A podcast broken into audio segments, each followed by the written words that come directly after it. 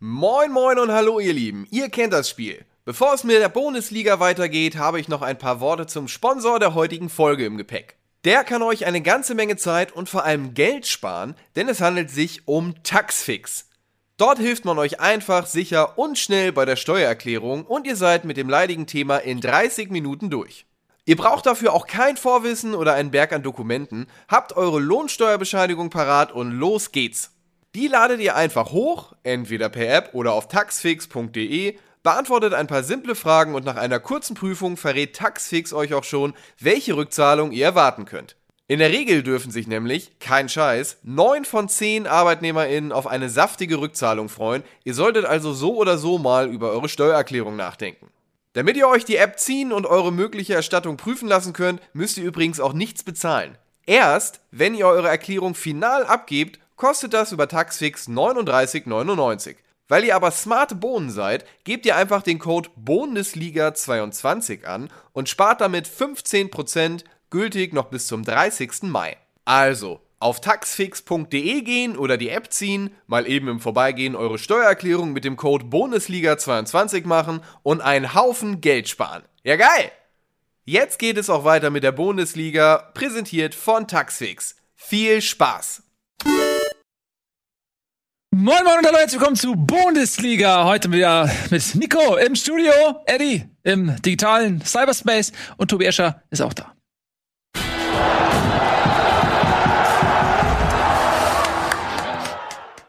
Die einzige Sendung der Welt, die sich selbst applaudiert, wenn sie beginnt. Weil wir, damit, so geil. damit passt, hat die Leute dafür einfach ins Hotel gekarrt zum Applaudieren. Wir haben die nicht, deswegen müssen wir das selber machen, wie so vieles. Herzlich willkommen, schön, dass ihr da seid. Nico hat sich so dran gewöhnt, wieder im Studio sein zu können, dass er einfach sitzen geblieben ist die ganze Zeit. Er war nicht weg und hat hier an seinem Laptop gearbeitet und seinen zwei Handys irgendwelche SMS geschickt an ähm, Bekannte. Ja, aber ich muss sagen, ist ganz schön hier. Der, der Catering-Service ist besser geworden in den zwei Jahren. Ich war ein bisschen überrascht. Also Ja. die Mitarbeiter, ich kann mich daran erinnern, du, als wir persönlich gesprochen haben, du hast mir erzählt, wie du sie alle dazu gedrillt hast, dass sie sich mehr um dich bemühen sollen und deine Freunde. Mhm. Ich habe es gemerkt. Also es war schön. Ich weiß gar nicht, was Eddie sonst immer sagt, aber ich kann mich nicht beklagen. Gut gekocht hier, es war nett. Der Wegdienst war in Ordnung. Also ich habe mich wohl gefühlt. Eddie findet Dinge, ähm, über die er sich beklagen kann.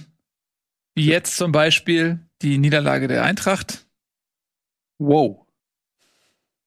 Ist, noch ist noch keine Überleitung, ist nur mal ist nur so eine Hinleitung. Ja. Ach so. Ja, ich äh, melde mich aus dem Homeoffice. Äh, meine halbe Familie ist ähm, angesteckt worden von Covid-19. Kennt ihr den? Frank Covid? Frank Covid. Der ist 19 Mhm. und steckt alle an.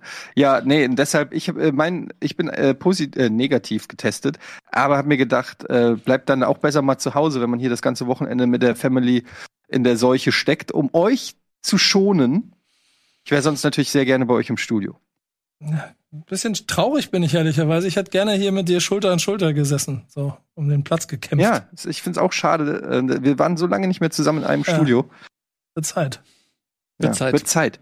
Aber war das jetzt schon eine Überleitung? Nein. Soll ich jetzt schon über, sollen wir jetzt schon über die Eintracht reden? Erstmal? Tobias Escher noch erstmal zu Wort kommen lassen. Guten Tag. Wer? Das, das war mein Wort. zum Das war sein. Wort. Tobias Escher ist nämlich auch da. Ähm, aber dann äh, nehmen wir doch diese Brücke, die ist eh schon halb fertig, dann bepflaster ich die jetzt noch. Ach äh, gut, mach dann hätte ich auch Geländer eine halbe dran, Stunde später kommen können jetzt, ne? Weil jetzt der Monolog zu Äh, ja, Eintracht habe ich, hab ich mich hier abgehetzt und jetzt höre ich eine halbe Stunde Eintracht. Ja, es gibt ja tatsächlich Das ist jetzt so ein Bullshit. so es ein wird bisschen so wenig über die Eintracht in diesem. Es wird in, in diesem Format wird weniger über die Eintracht als über den HSV und Werder Bremen geredet. Okay, das ist jetzt ein sehr gewagter Vergleich. Nein, das ist äh, kann man statistisch nachweisen. Könnte das jemand mal statistisch erheben? Das würde ich gerne Aber mich würde schon interessieren, wie viel über Werder Bremen und HSV statistisch in einem Erstligaformat gesprochen wird, im Vergleich zu, Zu den anderen viel. Erstligisten, über die weniger gesprochen wird. Also ich habe nicht das Gefühl, dass hier viel über Werder Bremen und den HSV gesprochen wird. Ähm, Jetzt haben wir jetzt Bundesliga. das haben wir jetzt Bundesliga. Ich habe ich hab tatsächlich nicht das Gefühl. Ich weiß nicht, woher diese Wahrnehmung kommt. Du guckst wahrscheinlich auch Bundesliga und in deinem Gehirn vermischt sich das. Ähm, sind ja zwei klasse Formate. Aber jetzt lass uns tatsächlich mal diese Brücke, die ich jetzt ja wirklich gebaut habe, äh, mit eigenen Händen und Schweißerarbeit, Schweißerarbeit, ähm, auch nutzen, drüber gehen und Richtung Frankfurt reisen. Denn es gibt ja neben dieser 1 zu 2 Niederlage, über die du gerne auch sprechen kannst, oder wir gegen die sehr ambitionierten Freiburger, die ja leider im Halbfinale des DFB-Pokals eine ihrer Titelambitionen, die letzte, die sie noch hatten, begraben werden müssen, haben. Ähm, es gab ja noch ein Spiel gegen Barcelona, da warst du ja im Stadion. Und Das stimmt. das haben wir zumindest vom Fernseher aus verfolgen können und das hat ja Spaß gemacht. Das hat richtig Spaß gemacht. Das war richtig geil, muss ich sagen. Also ich habe ja schon viele ähm, große Spiele auch im Stadion äh, gesehen, aber ich äh, kann mich selten, muss ich wirklich sagen, an ein Spiel erinnern, wo so eine krasse Stimmung war. Also da hat man natürlich auch gemerkt, dass ähm, ja zwei Jahre lang quasi kein Publikum da war. Ich glaube, es gab beim Spiel gegen Fürth davor zum ersten Mal seit Pandemiebeginn überhaupt wieder ein volles Haus, aber dann direkt Europa League. Ähm, da war natürlich schon die Stimmung richtig aufgeladen und äh, unfassbar laut und geil. Also das hat schon Bock gemacht. Und die Leistung war auch entsprechend, also zumindest von Frankfurter Seite aus. Barca, ja, kann man durchaus äh, sagen, war eine eher schwächere Leistung. Ähm, aber Eintracht hat's mega gemacht. Hätte eigentlich einen Sieg verdient gehabt, wenn man jetzt so rein nach den Chancen geht. Man hat aber auch gesehen, dass Barca halt, ja, wenn sie dann mal Gas geben, so ein, ein Doppelpass reicht dann auch schon aus, um eine gesamte Abwehr auszuhebeln. Das war natürlich auch ein starkes Gegentor, was sie gemacht haben. Ja, und dann hat man halt ähm, dieses, das ist so ein bisschen komisch, weil du hast halt Fürth, Barca, Freiburg, Barca. Und ich glaube, auch wenn man das natürlich nicht offiziell sagen wird oder so, ich glaube, dass das natürlich schon auch eine Herausforderung ist für die Spieler, sich da entsprechend dann auch für die Bundesliga-Partien ähm, ja nicht nur zu motivieren, sondern auch den Kopf quasi frei zu kriegen. So, mal abgesehen davon, dass es natürlich auch ähm, sehr anstrengend ist, da die Eintracht natürlich sehr, sehr viel gelaufen ist gegen Barca. Und ähm, dafür muss ich sagen, war die Leistung dann gegen Freiburg ziemlich gut, ehrlich gesagt. Auch wenn das Ergebnis nicht stimmt. Die Eintracht war mit, äh, also wirklich deutlich die bessere Mannschaft, hatte die besseren Chancen. Eintracht war, äh, Eintracht Freiburg war einfach brutal effizient, hatten ein, mehr oder weniger haben wir den ein Tor geschenkt, wirklich was super dämlich verteidigt wurde und dann ein klassisches Freiburg-Tor, ein Freistoß und Petersen macht das Ding irgendwie rein. Und ansonsten hatte Freiburg auch gar nichts von dem Spiel. Was ich persönlich ehrlich gesagt auch ein bisschen schade fand, dass die so im Zerstörermodus waren. Aber das liegt natürlich auch daran, dass sich mittlerweile rumgesprochen hat, dass die Eintracht sich da schwer tut. Also warum sollte man dann was anderes machen?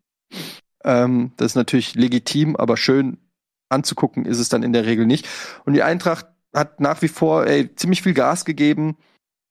Man hat denen nicht angemerkt, dass sie am Donnerstag erst gegen Barca gespielt haben. Also voller Einsatz.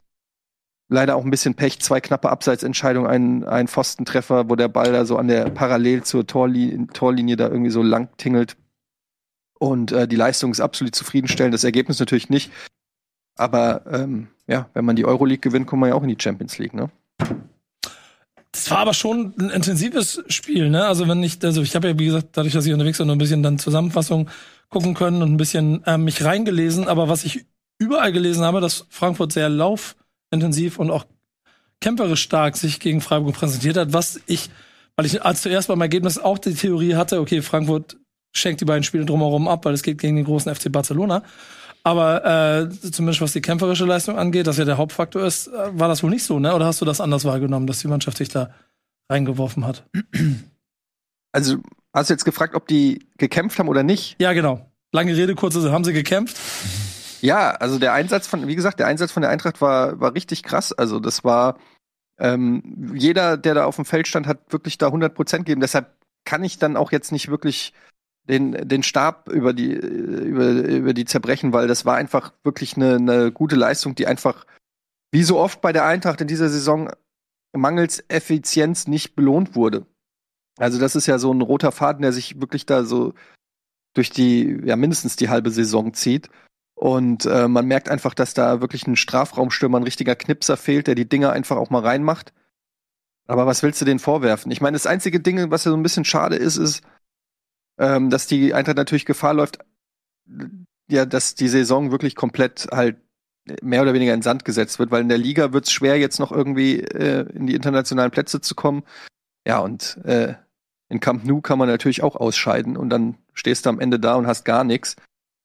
Das ist natürlich dann auch, dann steht wahrscheinlich schon wieder der nächste Umbruch bevor. Also das sind so, aber da, ehrlich gesagt will man da jetzt gar nicht so dran denken, weil ich finde, die Leistung gegen Barca, die war so beeindruckend und wenn sie das noch einmal schaffen, also ich glaube, wenn sie Barca besiegen oder gegen Barca weiterkommen, sagen wir es mal so, dann hat die Eintracht gute Chancen, die Euroleague zu gewinnen. Wie seht ihr das? Ich sehe das so, dass Frankfurt nicht gegen Barca weiterkommen wird, weil Barcelona spielt zu Hause. Ähm, das ist nochmal eine ganz andere Situation. Der Platz ist groß. Äh, Frankfurt wird viel laufen müssen. Barcelona nimmt das jetzt auch ein bisschen ernster. Die haben in Frankfurt nicht so, mussten sie auch erstmal darauf einstellen, aufs Publikum, auf die Intensität, mit der Frankfurt äh, dort reingegangen ist. Und äh, das wird eine ganz andere Ausgangssituation. Und mich würde sehr, sehr überraschen, wenn Frankfurt gegen Barcelona weiterkommt. Ich glaube, das wird ein anderes Spiel als das Hinspiel. Bei allem Respekt, ich habe das natürlich auch gesehen und äh, Frankfurt hat furios gespielt und musste auch noch mal wirklich sagen, dass die Art und Weise, wie sich da Frankfurt in Europa präsentiert, ist Werbung für die gesamte Bundesliga. Und ich würde mir wünschen, dass andere Vereine diesen Wettbewerb ähnlich angehen und ähnlich, ja, intensiv dort auftreten und versuchen da wirklich irgendwie eine, eine Duftmarke zu setzen. Und das äh, ist so ein bisschen das, was sich Frankfurt in den letzten Jahren so als Alleinstellungsmerkmal ähm, raufgeschafft hat, dieses Auftreten in der Euroleague. Und ist fast schon identitätsstiftend irgendwie. Von daher ähm, allen Respekt, wie sie da zu Hause gegen Barcelona gespielt haben. Aber wie gesagt, ich, ich würde mich sehr wundern, wenn Barcelona zu Hause da Frankfurt ähnlich lang im Spiel lässt. Und dann bin ich natürlich bei dir, dann wäre es natürlich schade, wenn Frankfurt dann am Ende der Saison ähm, sich nicht qualifizieren würde für einen internationalen Platz. Momentan sieht es tabellarisch nicht ganz danach aus. Wir können ja mal raufschauen. Nach 29 Spieltagen liegen sie mit 39 Punkten, dann vier Punkte bereits hinter Köln. Und es ist ja nicht nur Köln, sondern du hast ja noch Union und auch Hoffenheim, die dann auch um die Euroleague mitspielen. Freiburg, Jetzt können wir mal zum Gegner kommen. Die sind auch noch davor, aber die haben, glaube ich, vielleicht so ein kleines bisschen zumindest immer noch die Hoffnung, irgendwie in die Champions League reinzurutschen, wenn jemand der großen vier dort etwas anbietet. Klar sagen sie natürlich, dass es nicht so ist, ne?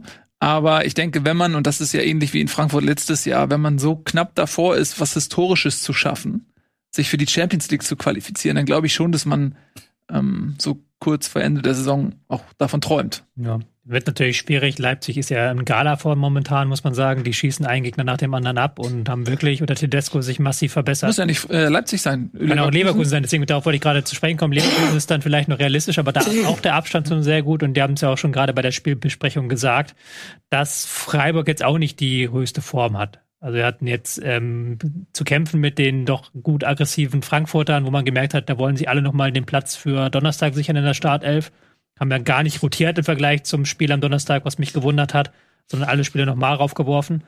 Und ähm, da hast du schon gemerkt, dass da Freiburg so an eine gewisse Grenze gelangt, aber dann immer noch die Chance, ihr habt es gesagt, Standardsituation, immer noch ein Spiel zurückzufinden, trotz Passgenauigkeit von 67 Prozent in diesem Spiel. So für ein wichtiger Sieg für Freiburg, aber ich sehe es schwer, dass sie da noch diese Champions League-Ränge schaffen. Und ich glaube aber auch Europa League ist ja schon für Freiburg eine Riesensensation wenn sie jetzt Fünfter bleiben, das ist ja nochmal, die Situation ist jetzt so, dass sie da ein ordentliches Polster haben auf die Nicht-Europa League-Ränge. Und mhm.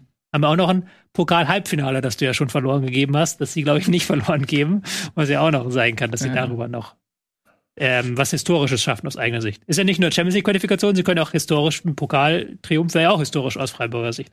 Ja, ich möchte mal ähm, Folgendes ins, in den Fokus rücken. Und zwar am 34. Spieltag spielt Freiburg gegen Leverkusen. Und Leverkusen ist derzeit ein bisschen verletzungsgeplagt. Ne? Die haben jetzt auch wieder gegen Bochum arg improvisieren müssen. Und da muss man mal schauen, wie die so die nächsten Spiele bestreiten, weil Leverkusen hat zum Beispiel jetzt auch noch Leipzig vor der Nase. Mhm. Ja, will jetzt auch nicht zu viel irgendwie ich, ich prophezeien, aber stell dir mal vor, jetzt spielen sie gegen Leipzig. Leipzig ist ein bisschen besser drauf. Äh, Leverkusen viel Verletzungsprobleme. Leipzig gewinnt das Ding. Freiburg gewinnt das nächste Ligaspiel. Dann hast du auf einmal noch einen Punkt. Da kann das theoretisch sein. Das ist natürlich jetzt weit vor, vor, vorausgegriffen, aber es könnte sein, dass Freiburg ein Endspiel kriegt am 34. Spieltag die Champions League gegen Leverkusen. Und, und bei Freiburg selber ist ja, das hat das Spiel gegen Frankfurt ja schon so ein kleines bisschen gezeigt, dass es immer so kleine Nuancen sind, die für Sieg oder Niederlage stimmen. Also dann brauchst du einen starken Joker. Wenn Petersen so weitermacht, dann Joker er sich noch durch den Rest der Saison und dann sind Gegner auch mal das kurz mitzuspielen, wie Bochum, Gladbach, Hoffenheim und Union vorher. Jetzt alles kann und nicht nicht, also kann Siege, die du eigentlich alle einsammeln könntest, wenn du es richtig machst. Ja, ich glaube, man muss dann eher den Blick noch haben auf Hoffenheim, drittletzten Spieltag, auf Union Berlin, vorletzter Spieltag, das sind dann die Spiele, die für Freiburg auch Mach sehr das nicht so entscheidend klein, mach das Ja, nicht so klein. Mach das, lass, lass uns gucken. Ich mag den sind. Gedanken. Der Gedanke ich mag ist nett, Gedanken aber, groß zu denken. aber klar, der, wie viele Punkte haben sie jetzt Vorsprung, die Leverkusen haben? Vier. Vier immer noch, ja, siehst du. Selbst wenn sie das vergeigen, haben sie danach Fürth, Frankfurt, Hoffenheim und am Ende halt Freiburg. Das ist jetzt auch nicht, Leverkusen hat jetzt kein mega schweres Ich, Programm. aber ich gehe mit Nils mit Endspiel Leverkusen gegen Freiburg um die Champions League am letzten Spieltag. Dann gehe ich dagegen. Können wir dann sehen. Können wir dann abrechnen. Nee. Hier können wir abrechnen. Ich meine, es ist jetzt auch ein bisschen billig, dass du den Weg der größeren Wahrscheinlichkeit wählst und dann mit vollem Ja, Selbstbewusstsein okay, dann sitzen wir alle, krauen uns gegenseitig die Eier. Ja, das ist eine gute These, die du gemacht hast, Nils. Sehr gut. Mach weiter so mit deinen tollen Thesen. Nee, Nico, aber es wäre ja. mal, das wäre mal ne- dein, deine Chance gewesen, einen Funken Fußballromantik zu zeigen. Ich habe den Fußballromantik. Wer hat vor der Saison gesagt, dass Freiburg sich für Europa Ich qualifiziert? glaube, Eddie. Ich glaube Nee. ich. nee. Oder du? Ist Witzvoll. Ich habe das schon vor der, vor der Saison, wenn ihr mich hier reinreiten wollt. Ich habe vor der Saison viel Mist erzählt, aber das habe ich äh, nicht Mist erzählt. So, in dem Sinne. Ja, es ist ja aber auch jetzt komm, also ich, ich, wir haben ja letzte Woche auch schon drüber gesprochen, dieses äh, Narrativ der Underdogs aus Freiburg, da müssen wir auch so ein bisschen jetzt äh, aufhören langsam mit. Das ist eine sehr, sehr gute Mannschaft. Äh, die haben ein neues Stadion gebaut, die haben gute Spieler, die sind seit Jahren oben mit dabei. Ähm, also da, da sehe ich andere Geschichten. Eher überraschend, dass ein Union Berlin in der Lage ist, Pokalfinale zu erreichen und äh, international zu spielen, obwohl sie auch noch mit Max Kruse einen wichtigen Spieler in der Winterpause abgeben mussten und dazu noch ähm, hier den Abwehrspieler, danke, den sie nach Ja, Gladbach Friedrich. abgibt. Dankeschön, Friedrich. Friedrich. Guter Versuch. Nee, Friedrich. Abgeben mussten. Also, und die sind immer noch oben mit dabei. Das ist für mich eher eine Geschichte, wo ich sage, wow. Oder auch Köln meinetwegen, aber, aber Freiburg, da muss man auch mal sagen. Jetzt aber Freiburg hatte doch, hätte fast gepunktet gegen die Bayern. Ja. Freiburg oder Augsburg? Was meinst du jetzt? Freiburg, Freiburg hätte doch fast drei Punkte geholt gegen die Bayern. Ach so, ach so, jetzt bin ich, weiß ich wieder, wo du bist. Du bist am grünen Tisch gelandet. Ah ja, okay. Ja. Ja, ähm, das stimmt. Das hätten sie tatsächlich fast geschafft, aber das wurde jetzt ja so entschieden, wie wir es alle erwartet haben. Skandalöserweise. Obwohl Bayern 15 Sekunden mit einem Mann mehr gespielt hat, was ja eigentlich das komplette Spiel. Da siehst du halt aber mal wieder, wie da mit zweierlei Maß gemessen wird. Wenn Frankfurt das passiert gewesen wäre, dann Frankfurt hätte die drei Punkte gegen Freiburg verloren, oder Eddie? Frankfurt wird zwangsabgestiegen dann, ja. Nee, also vor allen Dingen, wenn Frankfurt protest, protestiert hätte oder da geklagt hätte, wäre Frankfurt wieder der Assi-Verein und, und so. Aber frei bei Freiburg ist immer alles cool. Freiburg sind immer die netten, sympathischen Jungs aus dem Breisgau. Egal, was sie machen. Ja, die haben schon Gegenwind bekommen. Also das, äh, das ist, glaube ich, nicht so gewesen. Die haben sich dann schon auch beklagt, ähm, dass sie da auch angegangen worden sind dafür, dass sie Protest eingelegt haben. Tobi, kannst du mal erklären, warum das jetzt aus Freiburger Sicht dennoch irgendwo Ja, sinnvoll ich habe mich letzte Woche sehr aufgeregt darüber, weil das hat dann nachher jetzt auch das Gericht entschieden.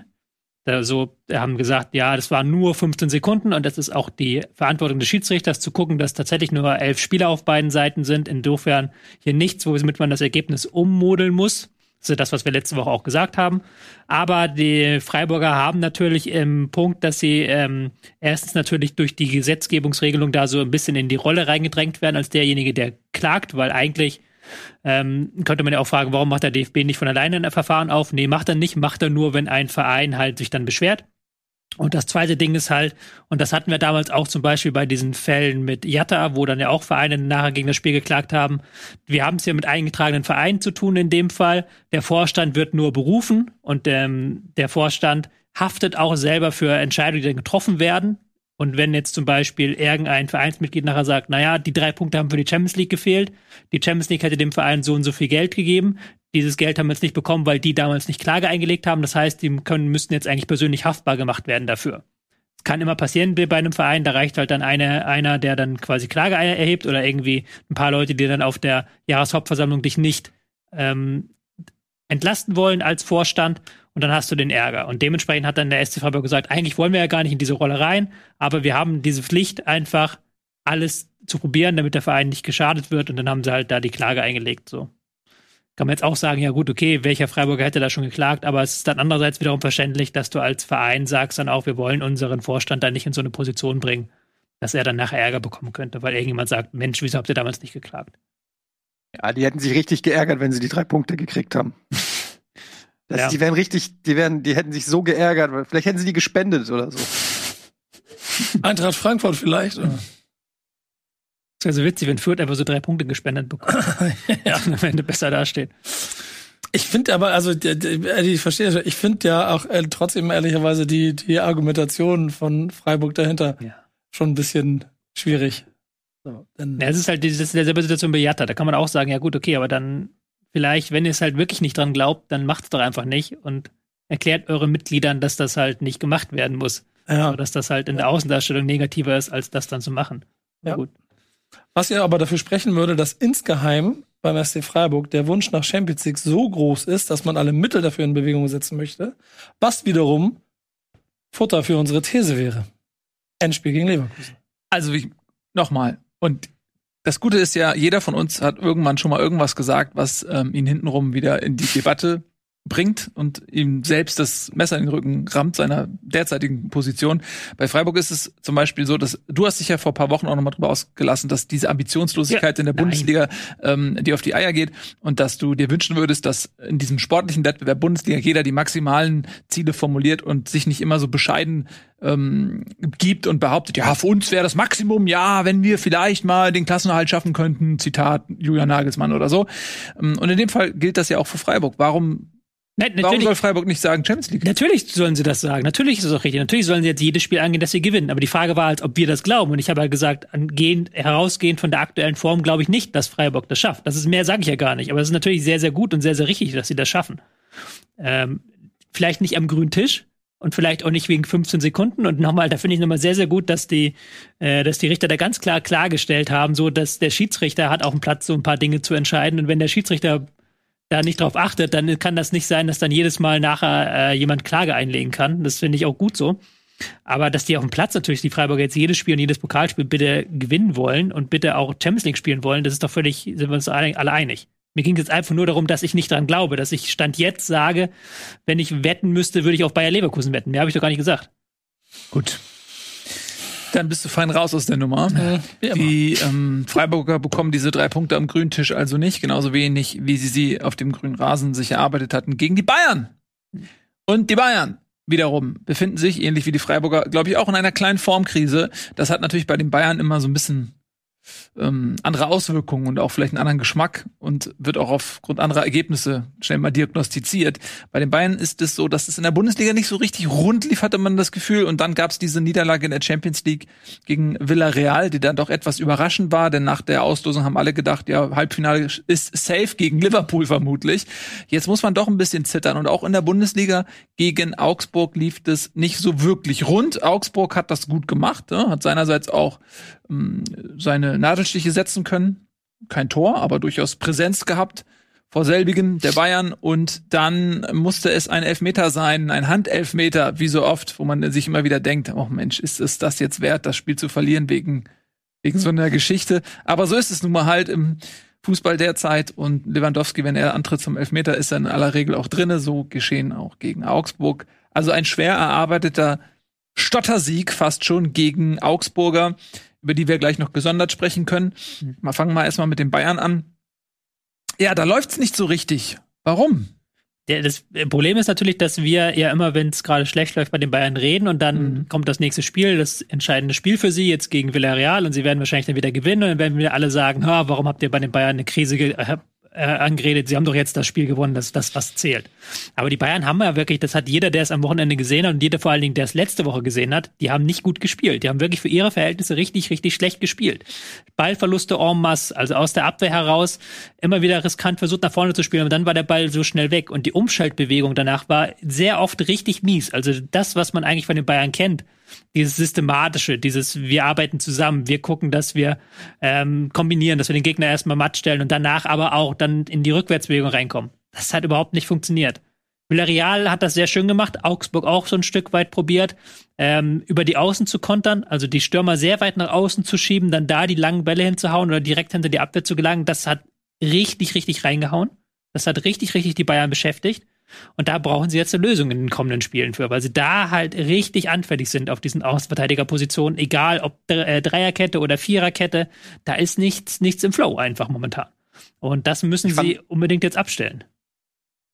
Ich fand auffällig, dass äh, gerade der, der, der deutsche Nationalmannschaftsblock äh, um, also das gesamte Mittelfeld eigentlich um, um ja, hier Kimmich, Goretzka, Müller, Nabri und Sané.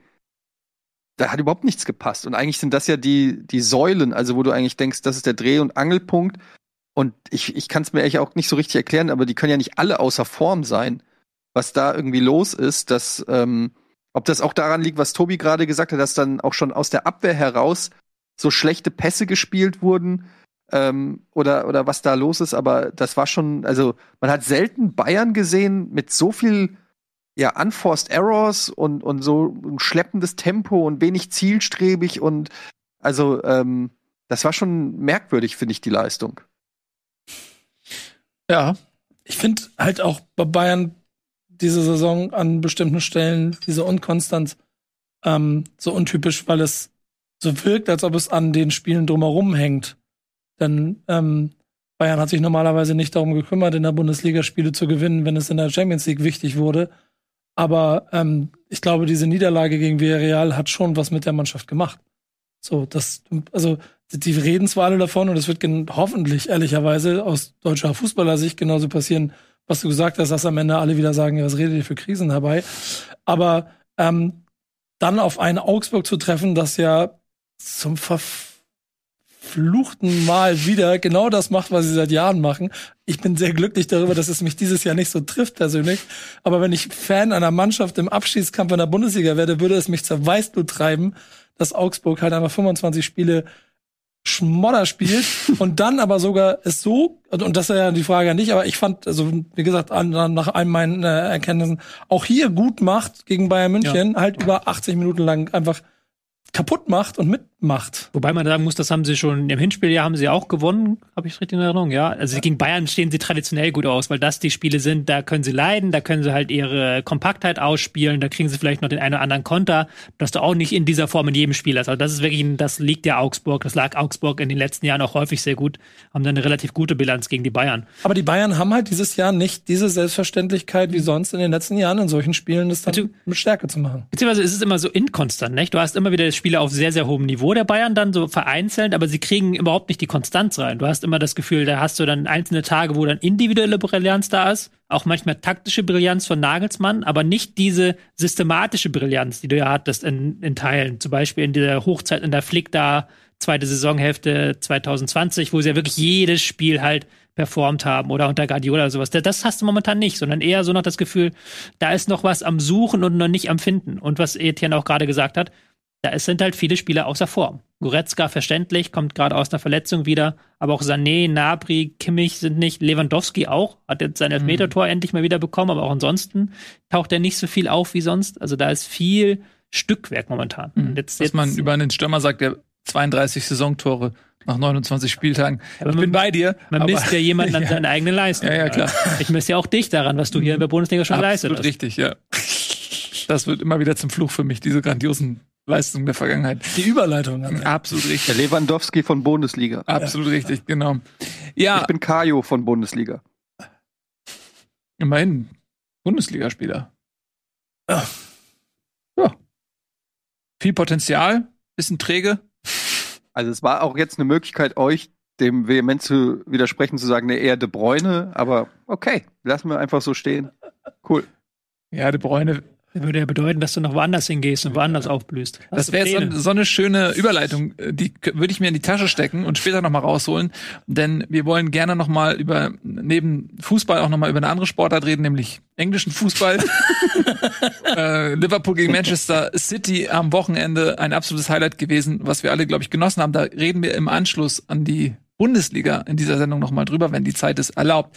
Aber lass uns kurz auch noch mal über Augsburg sprechen, weil Augsburg ja wirklich jetzt in den letzten Wochen einiges dafür getan hat. Nico hat ja neulich schon mal gesagt, ähm, er versteht Augsburg nicht, weil die eigentlich immer wieder sichere Absteiger aussehen und man denkt mal, ja, dies Jahr erwischt es sie, diesmal kommen sie nicht davon und am Ende der Saison sind sie halt einfach da und holen ihre Punkte. Das hat gegen die Bayern jetzt nicht gut geklappt, weil sie null Punkte geholt haben, aber sie haben das Nachholspiel gewonnen und sie haben auch gegen Wolfsburg 3 zu 0 gewonnen in der letzten Woche am Sonntag. Und damit stehen sie jetzt tabellarisch erstmal sehr komfortabel da. Könnte auch trügen, denn Ja, also verlierst ein Spiel, Konkurrenten gewinnen ein Spiel, bist du ganz schnell wieder mit drin. Also sollte sich, glaube ich, nicht zu sicher fühlen. Aber für den Moment haben sie fünf Punkte Vorsprung auf Platz 15 mit dem VfB Stuttgart. Also das, das lief gut für Augsburg zuletzt. Und kommende Woche gegen Hertha. Also sie haben jetzt wirklich in der einen Hand kommende Woche schon den Klassenerhalt wirklich eigentlich einzutüten. Ja. So. Ähm, Und sie werden es machen. Und Spoiler-Alarm. Ja, was ich halt so krass finde, ist, dass sie einfach vor dem April erklärt haben, ey, wir haben im April vier Heimspiele und die vier werden wir alle gewinnen und dann sind wir fein raus. Und jetzt haben sie einfach die ersten beiden davon gewonnen. So, einfach wie sie es angekündigt haben. Gegen Wolfsburg sehr überzeugend, gegen Mainz kann man vielleicht noch einwerfen, dass sie da ja extrem von diesem Elfmeter profitiert haben, wo ja selbst nachher der Schiedsrichter sagen musste, da hätte ich mir gewünscht, dass Köln eingreift, weil das war kein Elfmeter, das war eine klare Fehlentscheidung. Ähm, da konnte sie dann mit der Führung im Rücken sagen, Mainz macht mal hier und wir machen nix. Und dann nach dem 1-1 direkt auch wieder zugeschlagen und dann auch wieder direkt gesagt, macht mal hier, wir gucken, dass wir die Konter bekommen. Also war schon ein perfektes Setup für sie mit ein bisschen Glück, aber musste dir auch, ja, jetzt fünf Euro ins Phrasenschwein, aber musste dir erarbeiten, das Glück, musste natürlich auch erkämpfen, das Glück, musste in den Strafraum reinkommen für das Glück. Es ist halt Augsburg, nicht? Halt, wie, wie Nico das gesagt hat. So, wir reden hier monatelang darüber, dass die halt nicht wirklich was anbieten und zeigen sie ein, zwei geile Spiele zwischendurch immer wieder, wenn es drauf ankommt, wenn es wirklich ganz bitter wird und dann am Ende holen sie die Punkte. Mich hat so ein ähm, Stadtführungsunternehmen aus Augsburg eingeladen, dass ich mal vorbeikommen darf und mir die Stadt mal angucken kann. Ist eine schöne Stadt. Ja, Mhm. mag sein. Bist du sicher, dass für dein Leben zwei Telefone ausreichen? ja, nicht, ja. Das dritte liegt zu Hause. Ähm, Das macht aber, doch Google Maps oder so. ja, ja, ich, im Zweifel, ja, ich, ich bin aber genauso einfach fassungslos darüber, weil ich nicht, das nicht verstehe. Aber es ist ja, jetzt mal, um es mal sportlich ernst zu machen, es ist ja trotzdem auch krass beeindruckend, was für eine, was für eine Konstanz da jedes Jahr wieder drinsteckt, sich im entscheidenden Moment, und das ist ja dann im Zweifel immer der April, an dem andere Vereine halt scheitern jedes Jahr, dafür zu sorgen, dass sie in diesem Monat die richtigen Punkte sammeln, um ähm, in dieser Liga zu bleiben. Und dann haben sie es auch verdient. So. Und wenn sie jetzt härter am Wochenende schlagen, dann können sie am 30. Spieltag den Klassenerhalt feiern. Und trotzdem, wenn ich weiß nicht, wie wir das zur Halbserie und zu Beginn geplant hatten oder getippt hatten, steht, glaube ich, bei über der Hälfte Augsburg bei, auf bei den. allen. Ich glaube, alle Augsburg Ja, genau. Absteiger. Und, und da sieht man mal, wie wenig Ahnung wir haben oder wie dieser Verein uns auf den Sack gehen will. Und Ja, gut für sie. Mhm. Ja, schlecht ist irgendwie ihre Spezialität, haben sie sich eine Nische dort gesucht. Äh, wir performen am Ende, wenn den anderen die, ähm, die Hosen voll sind. ähm, das, ist aber schön formuliert. Das ist genau das. Das das ist gut, dass du das sagst, weil genau das ist das. Ich habe das Gefühl, die haben keine Nerven, wenn die anderen anfangen, Nerven zu kriegen. Woran das liegt? Muss jemand anders sagen. Ja, vielleicht Erfahrungen, positive Erfahrungen, das als positive, den Abstiegskampf als positive Erfahrung abzuspeichern und nicht als negative, ähm, ist ja vielleicht auch irgendwo ein Kunststück und das haben sie vielleicht geschafft. Ja, Es gibt noch eine Sache, vielleicht, das habe ich ja als Werder-Fan zehn Jahre lang perfektioniert, Spielpläne lesen. Ich habe ja als Werder-Fan schon am ersten Spiel wieder durchgerechnet, wen wir am 32. noch schlagen müssen, damit wir irgendwie die Klasse halten. Wenn du das in Augsburg machst und liest, du hast in den letzten drei Spielen oder letzten vier Spieltagen in Leipzig, okay, da hast du nichts zu suchen, die wollen in die Champions League. Letzter Spieltag zu Hause gegen Gröder Fürth. Kannst einen Haken genau machen, drei Punkte. Rechnest du dir das aus, wo wir jetzt stehen? Wissen die jetzt, die haben im Prinzip jetzt, also die hatten ja im Prinzip schon mit dem Bayern-Spiel vier Spiele, von denen sie wissen, wir müssen noch eins gewinnen. Dann haben wir die Klasse gehalten. Ja, ich würde jetzt ehrlich gesagt auch nicht zu früh feiern, weil du willst natürlich auch nicht am letzten Spieltag in der Situation sein, gegen Fürth gewinnen zu müssen. Dann hast du auf einmal auch eine andere Situation. Fürth, die sind in der Position, für die geht es schon lange um nichts mehr. Also die sind diesen, haben diesen Modus, die werden vielleicht am letzten Spieltag eher noch sagen, ja komm, den letzten Spieltag kriegen wir jetzt mal vernünftig rum, wir wollen mit dem Erfolgserlebnis absteigen. Ähm, und die können sich, und da kann die eine oder andere Mannschaft auch ein Lied von singen, die können sich auch sehr gut mal hinten reinstellen und sagen, okay, macht ihr mal 0-0 und dann äh, kriegst du vielleicht einen dummen Konter und auf einmal bist du unter Druck. Also es gab, es wäre nicht die erste Mannschaft, wo alle sagen, ja, das ist gar kein Problem, äh, Michael Ballack lässt grüßen, ähm, gegen Unterhaching, die Meisterschaft holen wir nach Hause. Und dann grätst du irgendwie dumm in Rückstand und äh, auf einmal geht dir, geht dir da äh, alles vor die Hunde. Also da würde ich jetzt auch nicht so sicher sein. Und ja, fünf Punkte sind für den Moment sehr komfortabel. Aber wie gesagt, wenn sie, und das ist jetzt alles wieder konjunktiv, aber lass sie mal gegen die Hertha verlieren, dann ist die Hertha bei 29, Augsburg bei 32, lass Stuttgart das, äh, diesen Spieltag gewinnen, dann sind sie bei 30, dann spürst du den Atem schon wieder. Also nicht zu früh feiern, aber nichtsdestotrotz ist das schon beeindruckend, wie sie sich da rausgezogen haben. Und sie haben natürlich von allen da unten die beste Ausgangsposition. Und eine Sache möchte ich dazu noch sagen, man kann im Prinzip jetzt schon dann doch den Kreis der Abstiegskandidaten wirklich reduzieren auf Hertha, Bielefeld, Stuttgart und vielleicht, Klammer auf, Klammer zu, Fre äh, Augsburg, lassen wir noch einen Spieltag äh, ins Land ziehen. Wenn sie gegen Berlin gewinnen, dann sind sie da raus. Aber das sah ja vor ein paar Wochen auch noch ein bisschen anders aus. Da wusste man nicht, auf wen wird sich's reduzieren. Jetzt haben wir den 29. Spieltag und siehe da, vermutlich Stuttgart, Bielefeld, Hertha streiten sich um direkten Abstiegsplatz Relegation und Platz 15. Ja, ich finde halt, also wenn wir jetzt eben beim Abstiegskampf sind, ich finde halt auch diese Aktion, können wir darüber schon jetzt zu Hertha äh, switchen? Ja, kannst gerne machen, mhm. ja. Ähm, da gab es ja diese Aktion, dass die das Fans. Ja. Wie bitte? Ich meinte, du fängst nach der 90. Minute an, das finde ich gut. Das finde ich das Wichtigste ja, nee, weil, Spiel. weil das aber, das, das spielt da noch mit rein, weil, ähm, also dass die Hertha jetzt krass im Abstiegskampf ist, ist ja kein Geheimnis, aber dass diese Aktion dann nach dem Spiel, dass die Fans gefordert haben, dass die Hertha-Spieler sozusagen ihr Trikot ausziehen und vor die Kurve legen, ähm, das ist ja schon ja, ein, ein krasses Zeichen so. Und ähm, Bobic hat sich da ja auch öffentlich zu geäußert und auch ziemlich echauffiert und ich kann das auch verstehen, weil das zeigt ja, also es ist ja quasi die Forderung, ihr seid keine Hertaner, so, ne? Das ist ja so ein bisschen die Muss Message, ja, die da kann ja auch ein Kompliment sein, also. Dahinter steckt, ja, kann auch ein Kompliment sein. Das Problem ist, wenn die halt so Spieler das annehmen, wenn die Spieler dieses, ähm, ja, diese Gedanken sozusagen annehmen, dann fehlt natürlich dann auch noch das letzte Stück Identifikation, weil dann hast du halt einfach ein paar Spieler, die sagen, ja komm, dann ist mir auch scheißegal, ich wechsle nächste Saison. Und ähm, da sehe ich halt so ein bisschen die Gefahr, weil bei Hertha eh schon so ein zusammengewürfelter Haufen ist, wo ich jetzt nicht das Gefühl habe, dass da jeder Spieler sich hundertprozentig mit dem ein äh, Verein äh, identifiziert. Und da so eine Aktion hilft nicht unbedingt, finde ja. ich. Und also ich glaube, dass das noch ein Faktor werden kann im Abstiegskampf. Ähm, dieser Mann, diese mannschaftliche Geschlossenheit und dieser gemeinsame Wille dazu, jetzt ein Felix Magath, wenn man den sich mal anguckt auf der Bank, der hat teilweise gewirkt, immer, also zumindest was ich so gesehen habe von diesen, immer wenn sie auf ihn geschaltet haben, was tatsächlich sehr viel war, ähm, wirkte das so ein bisschen nach Motto, was habe ich mir hier angetan, das wird nichts mehr. So wirkte das auf mich von der Körpersprache. Die mit der Kamera also die Hertha ist schon in, in krasser Gefahr. Ja, auf jeden Fall. Die Kameraleute haben auch, wir wollten das Elend nicht so zeigen, deswegen haben sie immer den Trainer gezeigt. Nee, aber ähm, ich sehe das als einen riesengroßen Faktor und deswegen finde ich das gut, dass du das angesprochen hast, denn ähm, ich, mich triggert das sofort. Ich weiß nicht, wie euch das geht, aber jetzt haben wir zwei Jahre lang Pandemie gehabt, da gab es das nicht so oft in solchen Situationen. Aber äh, mit, mit ein bisschen Fußballemotionen, Abstiegskämpfe zu beobachten, ist immer eine Sache der Fans.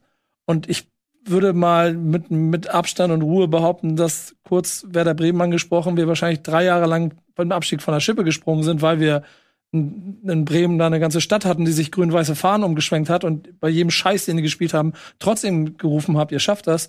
Es gibt so maßgebliche Beispiele wie in dem Abschiedskampf mit Stuttgart, wo die Stuttgarter genau das machen mussten. Die mussten nämlich vor, vor die Tribüne und mussten sich quasi Kamon Katstadt da rechtfertigen und haben da rumgezittert und entsprechend sang und klang ist abgestiegen. Dynamo Dresden hat das im Prinzip in jedem Abstiegskampf, in dem sie drin stecken, weil die Schalke letztes Jahr. Schalke letztes Jahr. Wir erinnern uns an diese Jagd. Frag mal den Ralle. Frag mal ja. den Ralle. Ne? Ja. Zitat. Ähm, also und genau das und deswegen bin ich 100% bei dir, Eddie, dass das der, das kann der kleine Sargnagel sein, den sie jetzt gar nicht noch, noch gar nicht sehen. Hey, ja, bitte. Ich will ein bisschen Verständnis natürlich haben, dass wenn du als, also ich kann verstehen, dass die Fans sauer sind, also dass ja. die Fans dann sagen, nach diesem Spiel, vollkommen so, dass dann, ja, dass die, du spielst Derby gegen Union, es geht halt wirklich auch noch um deinen Arsch, es geht nicht nur um den Derby-Sieg und dann stellst du dich halt wirklich von der ersten bis letzten Minute hinten rein und bist komplett unterlegen dem Gegner und dass dann natürlich Fans dann kommen und dann sauer sind und auch erwarten, dass die Spieler sich stellen, muss man auch zum Beispiel dazu sagen, dass Boyata, der Kapitän, gar nicht in die Kurve gegangen ist, was ich dann auch nicht okay finde, so. Genauso wenig, wie ich es dann aber auch okay finde, halt diese, da habt ihr auch wieder natürlich recht, da machst du den Spielern halt nur Angst mit. Ich weiß auch nicht, was das bringen soll mit diesem, du, du hast, bis das Trikot nicht wert, zieh's aus. Nächste Woche hat er wieder ein neues Trikot. Das ist eigentlich so eine lächerliche Symbolgeste. Ähm, also ich verstehe aber schon, dass die Emotionen da sind. Ich verstehe auch schon, dass da jeder, der da sauer ist auf, im Publikum nach so einem Spiel, kann ich da voll nachvollziehen. Ob du es dann so ausleben musst, bin ich bei euch, aber überhaupt, dass die sauer sind, ist vollkommen verständlich. Ja, ähm, ich verstehe die Emotionen, absolut. Also gerade bei Herthas Geschichte. Die Spieler, die da jetzt dieser Aufforderung nachgekommen sind, ist zum Beispiel ein Linus Gechter, 18 Jahre alt, ähm, Marcel Lotka, 20 Jahre alt. Das sind die Spieler, die so verunsichert waren und so eingeschüchtert waren, dass sie dieser ja fast schon demütigenden Aufforderung, das Trikot abzulegen, nachgekommen sind. Ähm, ich kann mir nicht vorstellen, dass ein 18-Jähriger ähm, im nächsten Spiel dann irgendwie positiv entflammt reingeht und sagt, ja geil, jetzt rufe ich mal mein Leistungspotenzial voll ab. Also das, das trifft in dem Fall dann auch ähm, vielleicht auch sogar die falschen Spieler, muss man in dem Fall sagen. Und ähm, ich bin auch bei dem, was du sagst, Nico. Also es haben die letzten Jahre ja gezeigt, immer wenn die Fans dann so einen Druck ausüben und die eigene Mannschaft, also sich so distanzieren und, und schon Anfeindungen und so weiter und mit Angst gearbeitet wird, das hat ja meines Erachtens noch nie funktioniert. Ähm, ich, also ich, ich kann die Emotion total verstehen aus Hertha Sicht, ja, dass du da ähm, diese Fallhöhe ist ja auch so krass und dass du dann gerade diese fehlende Identifikation, das ist ja das Gefühl, was man wirklich bei der Hertha hat, dass da eine Mannschaft zusammengekauft wurde, wo keiner sagt so, ja geil, ich reiß mir hier die Puppe auf für Hertha. Ähm, ich kann das total verstehen, aber ich glaube nicht, dass das zielführend ist und ich glaube nicht, dass es, dass es die Mannschaft näher daran bringt, die Klasse zu erhalten. Das ist ja Ohnmacht, die dich dazu bringt als Fan. Ohnmacht, Wut, dann versuchst du es irgendwo zu kanalisieren, also die verantwortlich machen, die die Scheiße doch zusammengespielt haben, also reißt du denen das Trikot vom Leib. Die Tatsache, dass, oder, oder der Kern ist aber ein ganz anderer, den Tobi eigentlich angesprochen hat, dass man einen Trainer installiert hat, der nach bestimmten Mechanismen ja schon funktioniert und man ganz genau weiß, welche Attribute er auch äh, äh, verkörpert und man ja auch offensichtlich versucht hat, das gegen Union Berlin zu machen, auf irgendeine Art und Weise halt über Kampf und Disziplin in dieses Spiel zu kommen, aber das Spiel gezeigt hat, dass es einfach überhaupt nicht zeitgemäß für den Abstiegskampf ist, in dem diese Mannschaft steckt. Mhm und wie diese Mannschaft aufgestellt ist. Also ist ja der eigentliche, also kannst du den Frust und die Problematik ja eigentlich schon fast wieder auf dem Trainerposten sehen und nicht bei, ja, der, bei der Mannschaft. Vor allen Dingen erinnert das auch so ein bisschen an, an Christian Groß, finde ich, bei, bei Schalke, wo man auch noch mal so einen alten Haudegen ausgepackt hat nach dem Motto, so jetzt gibt's hier noch mal Zucht und Ordnung und, und unglaubliche Autorität oder so. Und dann kam da ein Trainer, wo du das Gefühl hast, der ist so weit weg von dem aktuellen Fußballgeschehen und auch von den, von dem, wie Spieler heutzutage ticken und, und allem. Und ich, es, also mich wundern teilweise wirklich die Entscheidungen, die, die bei der Hertha teilweise getroffen äh, werden. Also erst Korkut, jetzt Magath. Also man hat, also aus der Distanz gesehen, es fällt einem schwer, nicht zu spotten, muss ich ganz ehrlich sagen. Wie, seht, wie seht ihr das? Also es ist doch irgendwie, ja, als ob, als ob da, als ob da wirklich bewusst dran gearbeitet wird. Ich sag's jetzt nochmal deutlicher, ich habe es ja schon damals gesagt, als wir über Magath gesprochen haben, dass das ein komischer Trainertransfer ist. Und ähm, wenn du jetzt auch sie spielen siehst, also sie haben wirklich sich in der ersten, von der ersten Minute an im 4-1-4-1 hinten reingestellt. Also dann wirklich gar keine Bewegung nach vorne. Hatten zur Halbzeitpause noch einen halbwegs guten Taktikwechsel, dann auf Fünferkette umgestellt, aber auch das hat nur ungefähr zehn Minuten funktioniert. Dann hat wieder Union kapiert, okay, die Halbräume sind immer noch offen, wir können immer noch da jeden Angriff durchfahren. Ähm, aber wenn du halt im Jahr 2022 halt einen Trainer installierst, der seit langem nicht mehr dabei war, wenn du ähm, so Transfers tätigst, wenn du so eine Taktik wählst, dann wäre es für die Bundesliga ein Zeichen von Schwäche, wenn das für den Klassenhalt reicht. Versteht ihr, was ich meine? Dann ist, es, dann ist das auch, dann zeigt das, dass die Bundesliga, dass die restlichen Teams da überhaupt nichts gegen darauf haben. Das kann ja auch nicht der Ernst sein. Also wenn Hertha das so weiterspielt kann das nicht für den Klassenerhalt reichen. Das darf mhm. nicht für den Klassenerhalt reichen. So, sage ich, wie es mhm. ist. Das erinnert mich an, an da gibt's doch diesen Spruch von Woody Allen, der sagt, er würde niemals einem Club beitreten, der jemanden wie ihn als Mitglied nimmt. also, das, das ist ja so ein bisschen das, ne? Also, das ist eigentlich eine Lose-Lose-Situation. Aber ich finde es halt nach wie vor, wären da noch Chancen gewesen, die Hertha zu retten. Aber jetzt muss ich ganz ehrlich sagen, mit all dem zusammengerechnet ist für mich die Hertha also ich glaube nicht, dass die sich noch retten. Ich glaube, dass die absteigen, ehrlich gesagt. Ey, zwei Punkte. Ich finde, ich finde total auch schon entlarvend und erschreckend wieder, dass Felix Magath auch nach zwei Niederlagen sofort wieder erzählt, dass es im Verein größere Probleme gibt. Ähm, also der, der, der nächste, der die Rede hält, das heißt, und dann sind man auch irgendwann bei Bobic. Also wenn du den gefühlt fünften Trainer in der Saison installierst.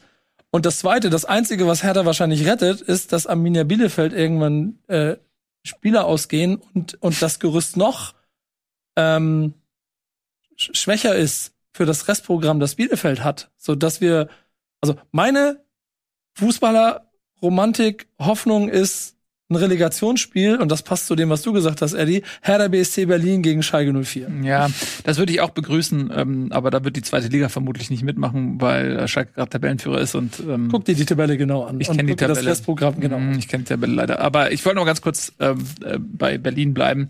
Und wenn du schon über äh, Relegation sprichst und so weiter und Restprogramm von Schalke, lass uns mal über das Restprogramm von Berlin sprechen. Das ist nämlich eigentlich auf dem Papier das leichteste, weil sie die ganzen direkten Spiele noch haben und deswegen haben sie es auch in der eigenen Hand, ähm, so wenig die Tabelle einem das jetzt auch glauben lassen mag. Sie spielen nämlich, das haben wir bereits besprochen, gegen Augsburg am nächsten Spieltag, dann haben sie Stuttgart und dann haben sie Bielefeld. Also sie haben exakt die Mannschaften, die noch im Einzugsbereich des Abstiegs liegen, haben sie noch vor der Nase. Und dann an den letzten beiden Spieltagen Mainz und Dortmund mit hoher Wahrscheinlichkeit, dass für beide Teams um nichts mehr geht. Ne? Also sie haben noch einiges in der Hand. Wenn man sich jetzt zum Beispiel mal Bielefeld anguckt, die haben jetzt die Bayern. Die sind zwar nicht so gut in Form, aber hey, es sind die Bayern.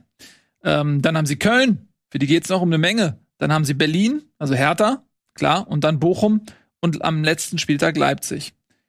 So, also das ist ein sehr, sehr schwieriges äh, Restprogramm für Bielefeld, so dass Hertha, denke ich, auf jeden Fall die Relegation mehr als realistisch ähm, hat derzeit. Müssen sie natürlich die direkten Duelle auch gewinnen. Klar, das ist jetzt im Spiel gegen Berlin ähm, Ja. nicht so gewesen, aber lass uns auch mal kurz über Union auch gleich, bevor wir jetzt Gleich, nicht, ne, nicht weggaloppieren dann. Nee, ich will, nee, aber ich will noch bei Hertha kurz, dann Ja. können wir über Union können wir gleich noch genug loben. Ja. Weil, nochmal auf das Spiel jetzt gesehen, gegen Union eben. Herthas einziger Offensivplan war es, irgendwie den Ball nach vorne zu jagen. Und dann ist aber Jovetic wird dann nach vier Minuten ausgewechselt. Also der Typ, der sowohl Bälle halten als auch hinter die Abwehr sprinten soll. Und dann kommt Belfodil, der den Ball in den Fuß braucht eigentlich, weil der, das ist das, was er macht. Aber die spielen trotzdem jeden Ball weiter nach vorne und der ist sofort wieder weg. So. Und klar kann es jetzt sein, dass sie jetzt auf Augsburg treffen, dann machen sie irgendwie wieder wie gegen Hoffenheim durch einen Standard das 1 zu 0 und dann stellen sie sich hinten rein und Augsburg hat keine Idee. Ist dann wirklich Hertha so gut oder Augsburg so schlecht? Und das kannst du jetzt dann für alle Spiele dann machen, klar. Wenn du dann, deswegen habe ich ja auch so gesagt, wenn die jetzt, wenn die das halt, wenn du als Stuttgart oder Bielefeld dagegen keine Idee hast, gegen die Art, wie Hertha spielt, und die Art von Hertha ist wirklich ideenlos, und du da keine Idee hast gegen, dann hast du es nicht verdient. Da sind wir uns auch alle einig. Aber dass du natürlich, sollte es ja im Idealfall so sein, dass wenn du besser spielst, auch die Chancen erhöhst zu gewinnen, im Falle von auch Teams da unten, dann macht Hertha das momentan nicht. Weil Hertha macht halt wirklich nur irgendwie Hoffnung darauf, dass sie den Gegner niederkämpfen können, aber sie kämpfen nicht mehr besonders gut. Mhm. Ja. Richtig. Zu Union muss man sagen, es ist eine große Geschichte gewesen. Das ist immer noch das Stadtderby. Ja? Das kleine Union, das große Hertha war jahrelang die Realität. Diese hat sich relativ schnell verändert, denn äh, Union hat jetzt drei Spiele in dieser Saison gegen Berlin gewonnen, gegen Hertha. Also das Hin- und das Rückspiel und auch das Pokalspiel ist immer noch im Halbfinale, muss man auch sagen. Rein theoretisch könnte es für Union sogar bis zu einem Heimpokalfinale im Olympiastadion kommen, wenn sie gegen zugegebenermaßen sehr starke Leipziger vielleicht im Halbfinale irgendwie gewinnen. Ja, ähm, das war hochverdient. Also sie waren die bessere Mannschaft. Der zwischenzeitliche Ausgleich, der nach kurz nach der Pause fiel, das war so ein bisschen in der Drangphase, die Hertha kurze Zeit mal hatte, wurde relativ schnell auch wieder beendet durch das 2 zu 1, aber das war absolut ein, ein verdienter Sieg. Ähm, der Herr Tana Torwart hat da noch einen ganz guten Job gemacht und den einen oder anderen Ball auch gut rausgeholt. Sonst hätte das vielleicht auch noch früher ähm, klarer sein können, das Ergebnis. Also das haben sie echt gut gemacht. Ich frage mich, warum Hertha so viel Angst vor Union hatte, weil Union eigentlich ja nicht so, so selbstbewusst Fußball spielt in den letzten Wochen. Mhm. Also sich wieder gefangen hat und das, glaube ich, auch langsam so die neuen Rollen gefunden sind, seitdem Kruse da weg ist. Aber man, also ich, für mich versprüht Union nicht mehr den, also die Gefahr, die sie oder, oder diese, diese, diese Unberechenbarkeit, die sie in der Hinrunde hatten. Und umso dramatischer ist es, aber auch umso beeindruckender, wie Union dieses, dieses Derby dann halt auch voll annimmt im Gegensatz zum Gegner und es zu einem Stadtderby macht und dann auch hochverdient gewinnt. Ich glaube, das hat auch ein bisschen damit zu tun, mit der Ausgangslage. Klar, da trifft ein Abstiegskandidat auf einen Europa League-Kandidat. Auch ein bisschen dann mit der Spielanlage, die sie ja unter Magath in allen drei Spielen gehabt haben, dass sie sehr tief gestanden sind, war ja nicht nur gegen Union. Ähm, beeindruckender fand ich dann, wie Union das dann gelöst hat. Obwohl eigentlich sie sich nicht ganz so wohl fühlen, wenn sie selber den Ball haben, sondern wie sie dann in der zweiten Halbzeit eher gespielt haben. Das ist eigentlich ihr Spiel. Aggressiv im Mittelfeld, Ball gewinnen und dann schnell umschalten. Ähm, Tor 3 waren acht Sekunden nach Ballgewinn war der Ball im Tor, bei Tor 4 waren es sogar nur fünf Sekunden, das ist ihr Spiel. Aber das, was mich beeindruckt hat, ist die erste Halbzeit, wo sie halt auch den Ball ähm, selber hatten, wo sie dann immer wieder hin und her spielen mussten, immer wieder in die Mitte rein, der Gegner zieht sich zusammen, direkt den Pass auf Außen, Flanke kommt und es wird gefährlich. Ähm, das ist eine runde Mannschaftsleistung gewesen und das ist das, was Union ja in der gesamten Saison eigentlich mit Ausnahmen immer gezeigt hat, dass sie zu diesen runden Mannschaftsleistungen fähig sind, dass sie den Gegner mit Kampf besiegen können, aber auch mit spielerischen Mitteln. Schon sehr beeindruckend, was sich da entwickelt hat, auch wie sich sich weiterentwickelt haben noch im Vergleich zur Vorsaison. Ja, absolut. Und jetzt sind sie auch immer noch absolut im Einzugsbereich der Euroleague-Plätze. Sie sind punktgleich mit Hoffenheim, die gerade auf Platz 6 sind. Gut, danach kommt Freiburg auf Platz 5. Also das wird eher schwierig, vermutlich. Aber Platz 6, absolut möglich. Hier sehen wir es nochmal.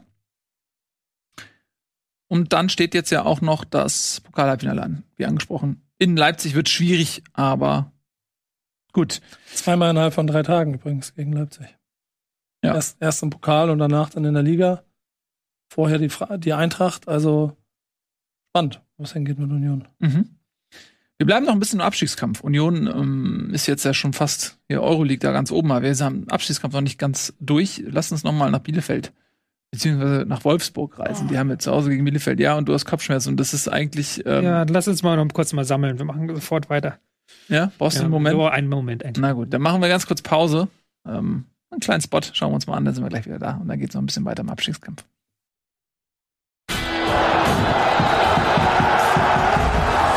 Herzlich willkommen zurück bei Bundesliga. Wir sind noch mit einem Abstiegskampf. Bielefeld ist unsere nächste Station, beziehungsweise Wolfsburg, denn dort hat die Arminia am Wochenende gespielt und auch verloren. Und zwar deutlich. 4 zu 0. Aber bevor wir über das Sportliche reden, müssen wir noch ganz kurz über das Gesundheitliche sprechen, denn sie haben nicht nur dieses Spiel verloren, sondern sie haben auch ähm, einen weiteren Spieler mit einer schweren Kopfverletzung offensichtlich ähm, verloren. Dieses Mal hat Brunner erwischt. Ähm, letzte Woche war es schon Fabi Klos, der ähm, eine sehr, sehr schwere Verletzung davongetragen hat. Das war nicht schön anzuschauen. Ich habe weggeguckt tatsächlich. Ich habe es nur live gesehen, deswegen, aber es war halt schon heftig, wie er dann umgefallen ist und er war ja auch bewusstlos. Also man hat es wirklich gemerkt, wie sie dann alle reingewunken haben, die Sanitäter, wie da äh, sich gar nichts mehr geregt hat. Ähm, kam erst nach dem Spiel tatsächlich die Entwarnung, dass er wieder bei Bewusstsein ist und dass es ihm soweit okay geht. Und äh, finde ich auch okay, dass Bielefeld sich dann immer gar nicht so genau äußert, was dann die Verletzung ist, sondern einfach nur sagt, er ist bald wieder da. Aber hat trotzdem hast du gemerkt, dass das schon das Spiel belastet hat. Also dass das schon, es war, glaube ich, beim Stand von 0 zu 1 oder sowas. Ähm, schon da war Wolfsburg besser, aber danach war so ein richtiger Knick im Bielefelder Spiel und dann hat Wolfsburg auch die totale Oberhand gewonnen. Weil das waren halt wirklich schlimme Szene, wenn dein Teammitglied da abgetransportiert wird und offensichtlich nicht bei Bewusstsein ist, bist du vielleicht im Kopf auch ein bisschen woanders, obwohl du Profi bist. Ja, absolut verständlich. Und ich glaube auch eben dadurch, dass es das zweite Mal jetzt war, ähm, das war ja bei, bei Klos schon ähm, furchtbar. Und wenn du das dann direkt in der nächsten Woche wieder hast, ich kann mir vorstellen, dass es dann auch noch umso schwieriger ist, sich dann wieder auf das Spiel zu konzentrieren. Dementsprechend ist Bielefeld ja einfach auch zu der Zeit so ein bisschen von der Rolle gewesen. Das kann man dann vielleicht auch ein bisschen erklären. Ich meine, dann jetzt Spekulation, ob es wirklich so war, aber ähm, es wäre zumindest nachvollziehbar, wenn es so ist. Das ist wirklich großes Pech gewesen, weil Fabi Klos ist ja wirklich schwer verletzt auch und jetzt, äh, Brunner, wenn du dann deinen Spieler äh, siehst, wieder eine Woche drauf, wie der bewusstlos auf dem Boden liegt, also das ist echt Hm. hart. Ja, die vor allem das zweite Mal hintereinander, ne? Da fängst du vielleicht auch irgendwann an, dich zu fragen, warum denn, warum müssen wir das die ganze Zeit erleben? Ähm, es ist halt auch für so ein Spiel total gefährlich, wenn du das so früh hast. Also es gab vorher schon einen Wechsel, ne? Also das hat Bielefeld hat im Prinzip schon. Ja, aber es war taktischer Natur. Also Ja, es aber- es war Andra, Andrade halt wirklich keine Chance hatte gegen Baku. Ja, und darauf will ich aber hinaus. So, dann, dann machst du den ersten Wechsel taktisch, dann machst du den zweiten Wechsel gezwungen und Mhm. dann ist dein ganzes System, das du vorher eine Woche lang dem Team versucht hast beizubringen, über den Haufen geworfen und dann kannst du das Spiel eigentlich im Prinzip abhaken. Mhm. Ähm, ich weiß nicht, ob sie dann relativ schnell auch das mental schon gemacht haben, weil da, wo die Tore gefallen sind, zeigt sie ja eigentlich auch, dass es dann relativ schnell durch war. Mhm. Ähm, ist halt äh, eigentlich ein Rückschlag, kannst natürlich dann aus so einem Hertha-Desaster als Bielefeld dir wieder mehr Hoffnung rausziehen, als du es vielleicht nach Schlusspfiff gedacht hast, auch mit Bayern vor der Brust. Ja, weil man muss halt wirklich sagen, die Leistung von Bielefeld war mal wieder nicht gut. Sie hatten ihr, ihr großes Hoch Anfang des Jahres, wo wir auch dann positiv über sie gesprochen haben, aber jetzt wieder halt nicht diese Kompaktheit, wie du von ihnen kennst, wieder nicht den Zugriff auf Außen komplett unterlegen. Wolfsburg hat, muss man auch sagen, das sehr, sehr gut gemacht. Mhm. Das war vielleicht ähm, die beste Leistung unter Kofeld, ähm, die sie gezeigt haben weil es jetzt erstmal so richtig, da habe ich auch kapiert, okay, was will, was will der eigentlich? Was, warum spielt Kruse links? Warum spielt Wind rechts? Warum spielt Matcher in der Mitte? Haben sie sehr oft halt auf rechts den Angriff angefangen, dann Kruse gefunden und dann sind auf der anderen Seite ein Matcher und Wind diagonal reingestartet. Da waren die völlig überfordert, die Bielefelder mit diesen Angriffen. Klar, er war dann überschattet von dem Kopfball, aber man, äh, beziehungsweise den, der Kopfverletzung. Ähm, muss aber sagen, Bielefeld war auch sonst, war vorher schon nicht besonders gut im Spiel. Mhm. Er hat in der Anfangsphase einige Chancen, aber danach hatte Wolfsburg die, die Kontrolle übernommen über das Spiel. Ja, ich finde auch, dass ähm, überschattet natürlich von den Ereignissen und man muss das natürlich dann auch immer da, da reinrechnen in, ähm, in die Leistung, eben die Bielefeld dann vielleicht beeinträchtigt bekommen hat. Aber Wolfsburg wiederum hat das halt einfach auch gut gemacht. Sie haben ja ähm, zum Zeitpunkt dieses ähm, Unfalls da auch schon 1-0 geführt und kurz darauf kam das 2-0. Da war sicherlich, denke ich, Bielefeld auch noch angeschlagen. Aber ähm, ja, auch davor schon das war in der 32. Minute, ne, die Geschichte mit Brunner. Und davor war Wolfsburg ja auch schon gut im Spiel. Ne? Sind einzeln in Führung gegangen, hatten ihre Chancen und ähm, ich wage mal zu behaupten, sie hätten das Spiel auch so gewonnen. Ne? Und für Bielefeld ist das, ja, die, die rutschen da wirklich rein. Also die sind überhaupt nicht in Form. Ne? Wir hatten äh, in der Hinrunde, muss man sagen, da war Bielefeld ja auch zum vergleichbaren Zeitpunkt in argen Nöten und haben dann diesen Spurt noch hingelegt zum Ende der Hinrunde hin. Hm. Ob sie das jetzt wieder schaffen, zum Ende der Rückrunde, weiß man natürlich nicht. Bielefeld, wir haben es ja, glaube ich, gefunden, haben wir vorhin schon gesagt, Wolfsburg, Köln, Hertha, Bochum, Leipzig sind die, ist das Restprogramm. Also, ja, das wird schwierig für Bielefeld.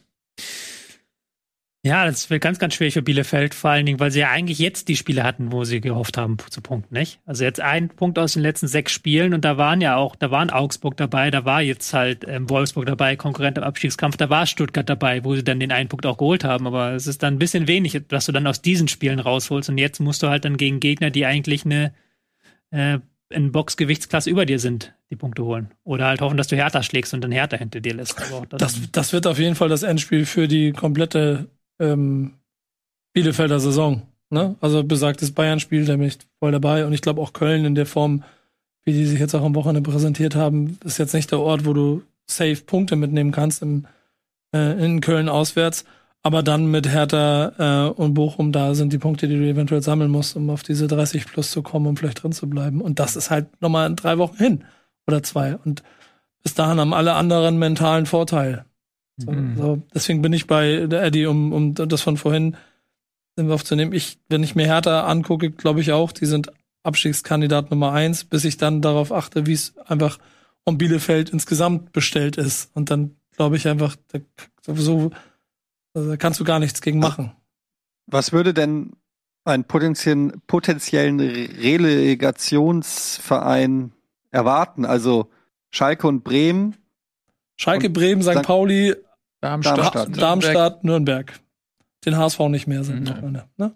Nein, nein, auch davor schon. Also Heidenheim ähm, kannst du auch was reinnehmen, ja. ja, Heidenheim kannst du auch rausnehmen. was wäre denn da auf, also es ist eigentlich fast alle Vereine wären auf jeden Fall unangenehm, glaube ich. Ähm, Relegation würde ich dieses Jahr nicht spielen wollen. Nee, Also also es ist nicht so, dass da sich irgendwie noch ein Team reinrettet mit einer Serie oder sowas, sondern das sind alles Mannschaften, die über die gesamte Mhm. Saison sich halt bewiesen haben.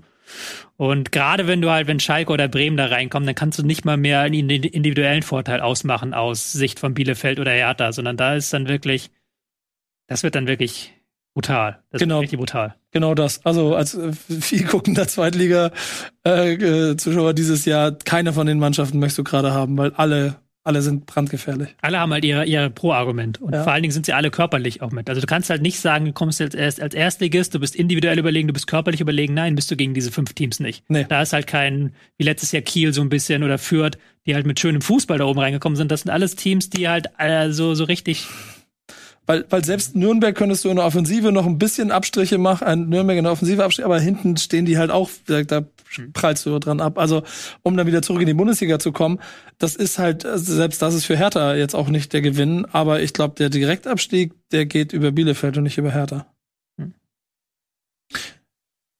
Ich befürchte auch, also momentan äh, sieht es für mich für Bielefeld noch ein bisschen düsterer aus, eben aufgrund des Restprogramms, als für ähm, Hertha, sodass ich eher glaube, dass auch Hertha oder Stuttgart Relegation spielt.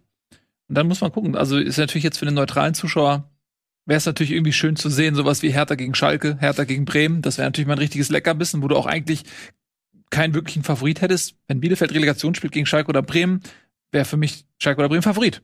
So. Ähm, aber da ist natürlich jetzt auch noch längst nichts entschieden, mh, was das angeht. Also in der zweiten Liga ist es sehr, sehr eng. Ähm, aber ja, also mein, meine, mein Tipp jetzt wäre, Fürth und Bielefeld gehen direkt runter und Hertha und ähm, Stuttgart spielen die Relegation. Und wenn der, das wird halt, das Bielefeld-Hertha wird ganz wichtig.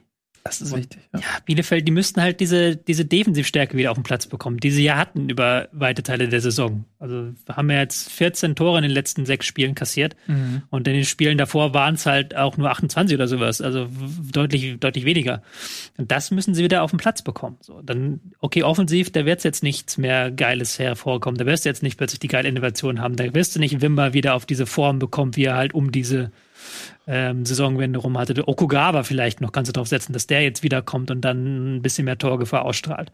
Aber das Defensive müssen sie hinbekommen in den Spielen. Und dann irgendwie sich da die Unentschieden ermauern. Das könnte schon reichen, wie gesagt. Also, wenn du jetzt von Form gehst, sind Bielefeld und Hertha ganz klar unter Stuttgart anzusiedeln. Aber auch bei Stuttgart gibt es durchaus Argumente so. Weil Form muss nicht alles sein. So. Das, Das- kann sich schnell wenden mit einem Sieg.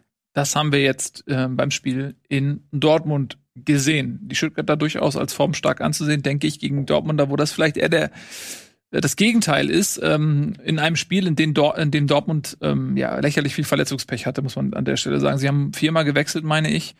Mhm. Äh, äh, Rainer hat sich direkt nach fünf Minuten wieder verletzt. Das war wirklich traurig mit anzusehen, wie der Junge nach einem nach einem Spurt, die sich an den Oberschenkel fasst und direkt weinend vom Platz geht, weil er weiß, er hat mich wieder erwischt. Also es war wirklich traurig zu sehen. Für den kam dann Julian Brandt rein, der wiederum einen Doppelpack geschnürt hat und einen Rekord gebrochen hat, weil er nämlich in der zwölften Minute bereits als Einwechselspieler traf. Und das ist Bundesliga-Rekord für einen Joker, für ein Joker-Tor. Ähm, Dann musste Dahut raus mit Schulterproblemen. In der Halbzeitpause musste Hummels in der Kabine bleiben. Für den kamen dann Sagadu und Guerrero hat sich dann in der 75. auch nochmal irgendwie verletzt. Vielleicht nicht so schwer, zum Glück, aber musste auch raus. Also vier verletzungsbedingte Wechsel bei Dortmund, wo man dann auch Glück hat im Prinzip, dass die überhaupt alle ausgetauscht werden konnten. Ne? Ähm, Und ja, sie dann die, die Wechsel noch durchführen konnten. Aber trotzdem war das ein ganz gutes Spiel von Dortmund.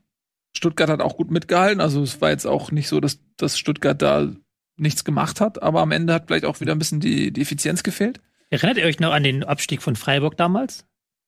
Als lange sie her. Leider nicht. Vor, leider nicht, sag Etienne, äh, vor sechs Jahren oder sowas, wo sie ja wirklich ähm, bis zum letzten Spieltag in der guten Position waren, dann gegen Hannover verloren haben und aber vorher in den Spielen drei Elfmeter verschossen haben, irgendwie äh, vier Gegentore in den letzten Minuten kassiert haben und eigentlich waren sie viel zu gut für den Abstieg so. Und Bi- Stuttgart erinnert mich momentan auch so ein bisschen so, weil wenn du das Spiel gegen Dortmund gesehen hast, Dortmund hat gute Konter gemacht, haben immer wieder so Nadelstiche gesetzt, haben auch sehr gute Angriffe, aber es war nicht so, dass Dortmund da krass überlegen war. Und Stuttgart kam ja wirklich zu Chancen dann irgendwann. Haben dann in der zweiten Halbzeit war das Ding nur noch in der Dortmunder Hälfte, das gesamte Spiel. Und Stuttgart hat gut kombiniert so. Und du denkst dir, eigentlich war das unnötig, dass sie da jetzt nicht mal wenigstens einen Punkt geholt haben. Aber das denkst du dir jetzt mittlerweile so oft bei Stuttgart. Eigentlich war das unnötig so. Eigentlich war das unnötig, dass sie gegen Bielefeld nur unentschieden gespielt haben. Eigentlich sind diese ganzen Gegentreffer in den Schlussminuten unnötig gewesen. Wenn du halt da ausrechnest, was sie da hätten haben können, so. Also das Bielefeld-Spiel, da bin ich bei dir, absolut. Davor muss man aber auch sagen, haben sie gegen mh, Ja. Augsburg gewonnen und gegen Gladbach gewonnen, unentschieden immerhin gegen Union. Das waren dann sieben Punkte aus drei Spielen. Klar, das sind die Punkte, die haben ne? sie gut. Deswegen Klar, sind sie ne? jetzt wieder, da stehen sie gut da. Aber Genau. wie gesagt, hätten noch mehr holen können. Darum geht's Ja, einfach. Das ist definitiv. ja das. Sie hätten ja gegen Hoffenheim da in den letzten Minuten, gegen Bochum war das ja, glaube ich, auch in der Ja. letzten Sekunde. Ja. Also, Absolut richtig. Da bin ich voll bei dir. Mm, Wobei sie dann aber, meine ich, da- das Pech, was sie gegen Hoffenheim und Bochum hatten, das hatten sie dann, glaube ich, gegen ähm, Stuttgart und Augsburg, meine ich, äh, Bielef äh, Gladbach und Augsburg haben Ja. sie es, glaube ich, so ein Wobei bisschen gegen- wieder. gegen, gegen Union war das, glaube ich, am Ende dann. Oder gegen Stuttgart. Also gegen Gladbach würde ich es nicht zählen, weil da waren sie halt über 90 Minuten komplett überlegen und dann haben sie halt einfach in der 80. ein Tor gemacht. Das finde find ich anders. Ja. Aber ja, du sagst es schon, aber das ist jetzt normal. Wir sind uns alle einig, dass Stuttgart an den besten Fußball spielt von den drei, die wir jetzt da unten als Abstiegskandidaten ausgemacht Definitiv. haben. Weil aus- Stuttgart die beste Form haben, dass Ja. Stuttgart aus eigener Kraft halt Gegner besiegen kann. Ja. Wohingegen die anderen beiden Mannschaften immer darauf hoffen müssen, so ein Stück weit, dass der Gegner einen keinen guten Tag erwischt. So. Aber weil sie es auch seit Spieltag 1 wollen. Ja, aber das kann auch immer dann nachher zum, zum Genickbrecher werden, so weißt du? Da versuchst du jetzt Stuttgart schon. Also, ja, ja, ja, stimmt schon. Am Ende, wenn sie, Wenn sie halt jetzt äh, ein Spiel verlieren und dann die, die, den Glauben an das verlieren, was sie haben. dann sind wir wieder bei dem Stuttgart, das zwischendurch die Flatter gekriegt hat und aus Angst Spiele verloren hat, die sie nicht hätten verlieren müssen. Ja, stimmt schon. Das ist halt, da sind wir dann auch wieder bei Augsburg. Augsburg will das nicht. Augsburg will einfach nur Leute kaputt hauen und will einfach nur Punkte sammeln. Es stimmt schon. Also äh, gedanklich habe ich sie schon längst rausgelöscht aus der Liste. Aber Stuttgart. Ähm, ja, Stuttgart. Ja, ich weiß mit einem Punkt, aber so vom Bauchgefühl her, wo sie herkommen, ne? Aus den acht Punkten aus fünf Spielen und so, die waren schon weiter abgeschlagen, als sie es jetzt stehen. Und ich gucke mir an, was Hertha und Bielefeld da spielen. Also denke ich mir, Stuttgart kann nicht so schlecht sein wie die beiden, aber es ist halt einfach der eine Punkt. Und auch ein Restprogramm, das dir auf jeden Fall noch ein Bein stellen kann. Mainz, Das äh, Hertha. Restprogramm, ja. Mainz, Hertha, Wolfsburg, Bayern und Köln am letzten Spieltag. Da ist das alles, das ist alles, das klingt alles nach beiden. Oh juhu, Stuttgart gewinnt, holt einen Punkt gegen Bayern München oder oh, Köln hat Ja. gute Laune und haut in die Hürde voll. Ja, also du musst halt, eigentlich musst du zwei Spieltage vor Schluss, denke ich, da durch sein, Ja. weil die Wahrscheinlichkeit, dass du bei Bayern gewinnst, egal ob Bayern halt da nicht spielt, ist halt relativ gering. Hm, Und Köln am letzten Spieltag willst du nicht. willst du nicht. Nee. Willst du auf gar keinen Fall. Weil die, für den wird es wahrscheinlich immer noch was gehen. Mhm. Und die werden vor allen Dingen auf Juche, also da, Die haben Bock momentan. ja, die haben Bock. Die haben Bock zu bannen. Ja, die haben Bock, ja, absolut. Das haben sie wieder am Wochenende gezeigt. Ja, also Stuttgart äh, bin ich bei euch formstärkste Mannschaft, aber das muss sich dann auch in Punkten widerspiegeln und sie haben auch ein relativ schwieriges Restprogramm. Das wäre natürlich wirklich schade, weil man hat das Gefühl, man sieht in den letzten Wochen das echte Stuttgart. Ne? Die waren ja wirklich sehr, sehr verletzungsgeplagt. Man darf das nicht vergessen. Gerade in der Offensive, Kalajdzic, wie wichtig der ist, hat man jetzt bei den vergangenen Spielen als er vor seiner Verletzung oder zwischen den Verletzungen dann mal auf dem Platz stand, hat man gesehen, wie wichtig der ist, gerade in der Achse mit Sosa zusammen. Ne? Silas war verletzt, darf man auch nicht äh, vergessen. Ähm, dann in der Defensive hatten sie Verletzungen und so weiter und so fort. Also sie waren sehr gebeutelt und jetzt in den letzten Wochen hat man gesehen, wozu diese Mannschaft, wenn sie dann fit ist und alle auf dem Platz stehen, in der Lage ist, da wären sie vermutlich eher weniger jetzt noch im Abstiegskampf ohne die Verletzung. Andere Mannschaften hatten aber auch Verletzungen. Nur ich finde, bei Stuttgart ist das irgendwie am, ist der Impact am deutlichsten gewesen, am sichtbarsten gewesen, der Unterschied zwischen der ersten Elf und dem, was dann die Mannschaft noch in der Lage war, auf den Platz zu bringen. So, die nächsten Wochen werden es zeigen. Insbesondere die Spiele, denke ich, die direkten gegen Hertha werden dann ähm, an der Waage sein. Ähm, wir bleiben jetzt aber beim letzten Gegner, den Stuttgart hat, nämlich Köln. Die haben wieder mal Köln-Sachen gemacht in dieser Saison, haben nämlich 2 zu 0 zurückgelegen gegen ebenso ambitionierte Mainzer. Für die geht es ja nun auch noch um die Euroleague und haben dann das Spiel noch gedreht. Und das ist für mich so ein bisschen auch Köln in der Nutshell, dass die diese Saison, dass die das wirklich noch geschafft haben, so ein Spiel zu drehen mit dieser Begeisterung, mit, mit der, mit der Leidenschaft und ähm, ja, der Energie, die sie dieses Jahr einfach auf, auf, auf den Feld, aufs Feld bringen. Das war schon aus Kölner Sicht sicherlich großer Erfolg, das nochmal so zu machen, zu drehen. Ja. Also Köln-Spiele machen Spaß, habe ich auch gesagt. Hab, der hat, der hat am Wochenende in der ersten Halbzeit Wolfsburg gegen Bielefeld und dann war 3-0, habe ich umgeschaltet auf Köln. Und hast du halt überhaupt nicht gemerkt, dass die 2-0 hinten liegen. Die haben halt nach vorne weitergespielt. Baumgart hat offensiv gewechselt, hat weiter rangepeitscht. Die haben halt wirklich dann sich in jeden Zweikampf weitergeworfen, Bälle erobert, Flanke um Flanke rein. Und dann war es auch am Ende verdient, dass sie das Ding noch gedreht haben. Also wirklich mit Publikum im Rücken, mit halt Offensivgeist im Rücken, jeden Angriff gefahren. Dann auch den einen oder anderen Konter noch kassiert, aber haben trotzdem weitergemacht. Also das war wirklich wieder eine Willens-, eine Offensivleistung, eine, auch eine taktisch gute Leistung. Macht Spaß. Es macht Spaß. Also Das waren auf jeden Fall momentan sein. Und auf jeden Fall auch Big Points, weil man dadurch quasi Mainz mehr oder weniger aus dem Rennen gekickt hat um die internationalen Plätze. Also natürlich noch nicht hundertprozentig, aber wenn Mainz jetzt gewonnen hätte, dann wäre das da oben noch deutlich enger gewesen. Und so hat man schon mal einen Konkurrenten so ein bisschen ja, in die Schranken verwiesen. Plus, ja, so ein 2-0 zu drehen ist natürlich super für die Moral. Und äh, ja, könnte Köln hier dann im Endspurt noch mal ein, zwei Prozentpunkte mehr bescheren. Also, das waren richtige Big Points. Ja, auch für die Stimmung, ne? Ja. Also, dass du dann ähm, nach so einem Rückschlag zurückkommst und der, der Glauben an die eigene Stärke ist da. Also, das kann wirklich, ähm, ja, denke ich, auch mental nochmal einen, einen Schub geben. Und sie sind absolut ähm, im Rennen, ne? Ein Punkt lediglich auf Platz sechs. es ist, ist halt so ehrlichweise so schön anzusehen, dass so ein Verein, der ja komplett über Emotionen lebt, ähm, und das auch schon seit Dekaden eigentlich, jetzt einen Trainer hat, der komplett über Emotionen den äh, den Spielern, die äh, letztes Jahr wie ein Sauhaufen rumgelaufen sind, halt äh, impliziert, ey, ihr seid einfach gut. Also macht das genauso wie ich sage, dann werden wir Erfolg haben. Und diese Symbiose gerade, die ist immer fragil. Was so Verein Frankfurt ist eigentlich irgendwie, das ist ein bisschen wie so ein Frankfurt Light gerade, finde ich, von der Art und Weise, äh, wie es sich da entwickelt. Da kann man mal abwarten, wo sich das bei Köln hin entwickelt. Aber nach so einem Spiel in den Derby gegen Gladbach zu gehen, ähm, um dann nächste Woche vielleicht da auch noch was zu holen, mit dem Restprogramm, lässt in Köln natürlich die Leute von Europa träumen, was das Gefährlichste ist, was dem 1. FC Köln passieren kann finde ich immer so, weil dann sofort von Hören gestrebt wird. Es macht mich nur so glücklich zu sehen, dass so ein Trainer wie Baumgart mit der Art und Weise, wie er seinen Fußball spielen will, dass das belohnt wird. Denn wir haben sonst so viele Mannschaften, die äh, sehr oft einfach darauf warten, dass der Gegner etwas macht. Und hier ist jemand, der proaktiv mit seinem Team ähm, Spiele gewinnen will. So, das und das, das natürlich äh, taktisch, aber auch viel über Emotionen und Kampfgeist machen möchte, egal ob Publikum da war oder nicht. Und jetzt kommt noch das Publikum dazu, das sind noch die 5% mehr. Und deswegen mag ich denen sehr gerne zugucken gerade. Ja, ich bin ja fast jede Woche am Schwärmen über den FC, insbesondere natürlich über Baumgart, der diesen Verein einfach auf links gekrempelt hat. Völliger Wahnsinn. Und ich finde halt, was du da bei Köln auch siehst, ist dieser Glaube an die eigene Stärke. Das was macht was mit deinem Kopf? Und das sage ich aus der Erfahrung eines ähm, Kreisliga-Fußballers. aber es war halt bei uns in der Jugend auch schon so. Wie hieß dein Steffen Baumgart? Ich mein, ja, wir hatten keinen, aber bei uns, das ist ja genau das, worauf ich hinaus will. Äh, ich habe es ja auch schon mehrfach gesagt, wir hatten, es gibt ja so zwei Jahrgänge in der Jugend, ne? Du bist ja immer zwei Jahre in derselben Altersklasse und dann bist du einmal älterer Jahrgang, einmal jüngerer Jahrgang. Und bei uns war das immer so, älterer Jahrgang waren wir immer mega gut, haben alles weggehauen, sind immer aufgestiegen und Meister geworden wenn, wenn ich jüngerer Jahrgang war, mit den Älteren zusammen und dann im nächsten Jahrgang, wenn die Mannschaft wieder durchgewechselt wurde, dann haben wir in der Bezirksliga gespielt und haben nur auf den Sack bekommen. Und unsere Mentalität war, ey, wir kriegen eh nur auf den Sack, wir steigen sowieso ab. Äh, deswegen haben wir uns hinten reingestellt und haben einfach nur rumgekaspert und haben nie wirklich Ehrgeiz entwickelt, zu sagen, ey, komm, ey, wir sind auch gut. Warum? Wer sagt denn, dass wir, dass wir nicht äh, eine gute Rolle spielen können in dieser Liga? Da gab es nie jemanden, auch den Trainer nicht, der gesagt hat, ey, Leute, ihr seid auch gut. Was soll, was soll dieses Understatement vom Kopf her? Und mein Gefühl ist, dass Baumgart genau das gemacht hat. Weil wenn du dir Köln anguckst die letzten Jahre, wie die aufgetreten sind, auch spielerisch, das war von der Mentalität immer, ja, wir sind die schlechtere Mannschaft. Wir haben nur eine Chance, wenn wir einen langen Hafer spielen, irgendwie und dann den zweiten Ball im, im gegnerischen Drittel gewinnen und dann irgendwie ein hässliches Ding da reingurken und dann versuchen hinten irgendwie stillzuhalten und keinen keinen reinzulassen.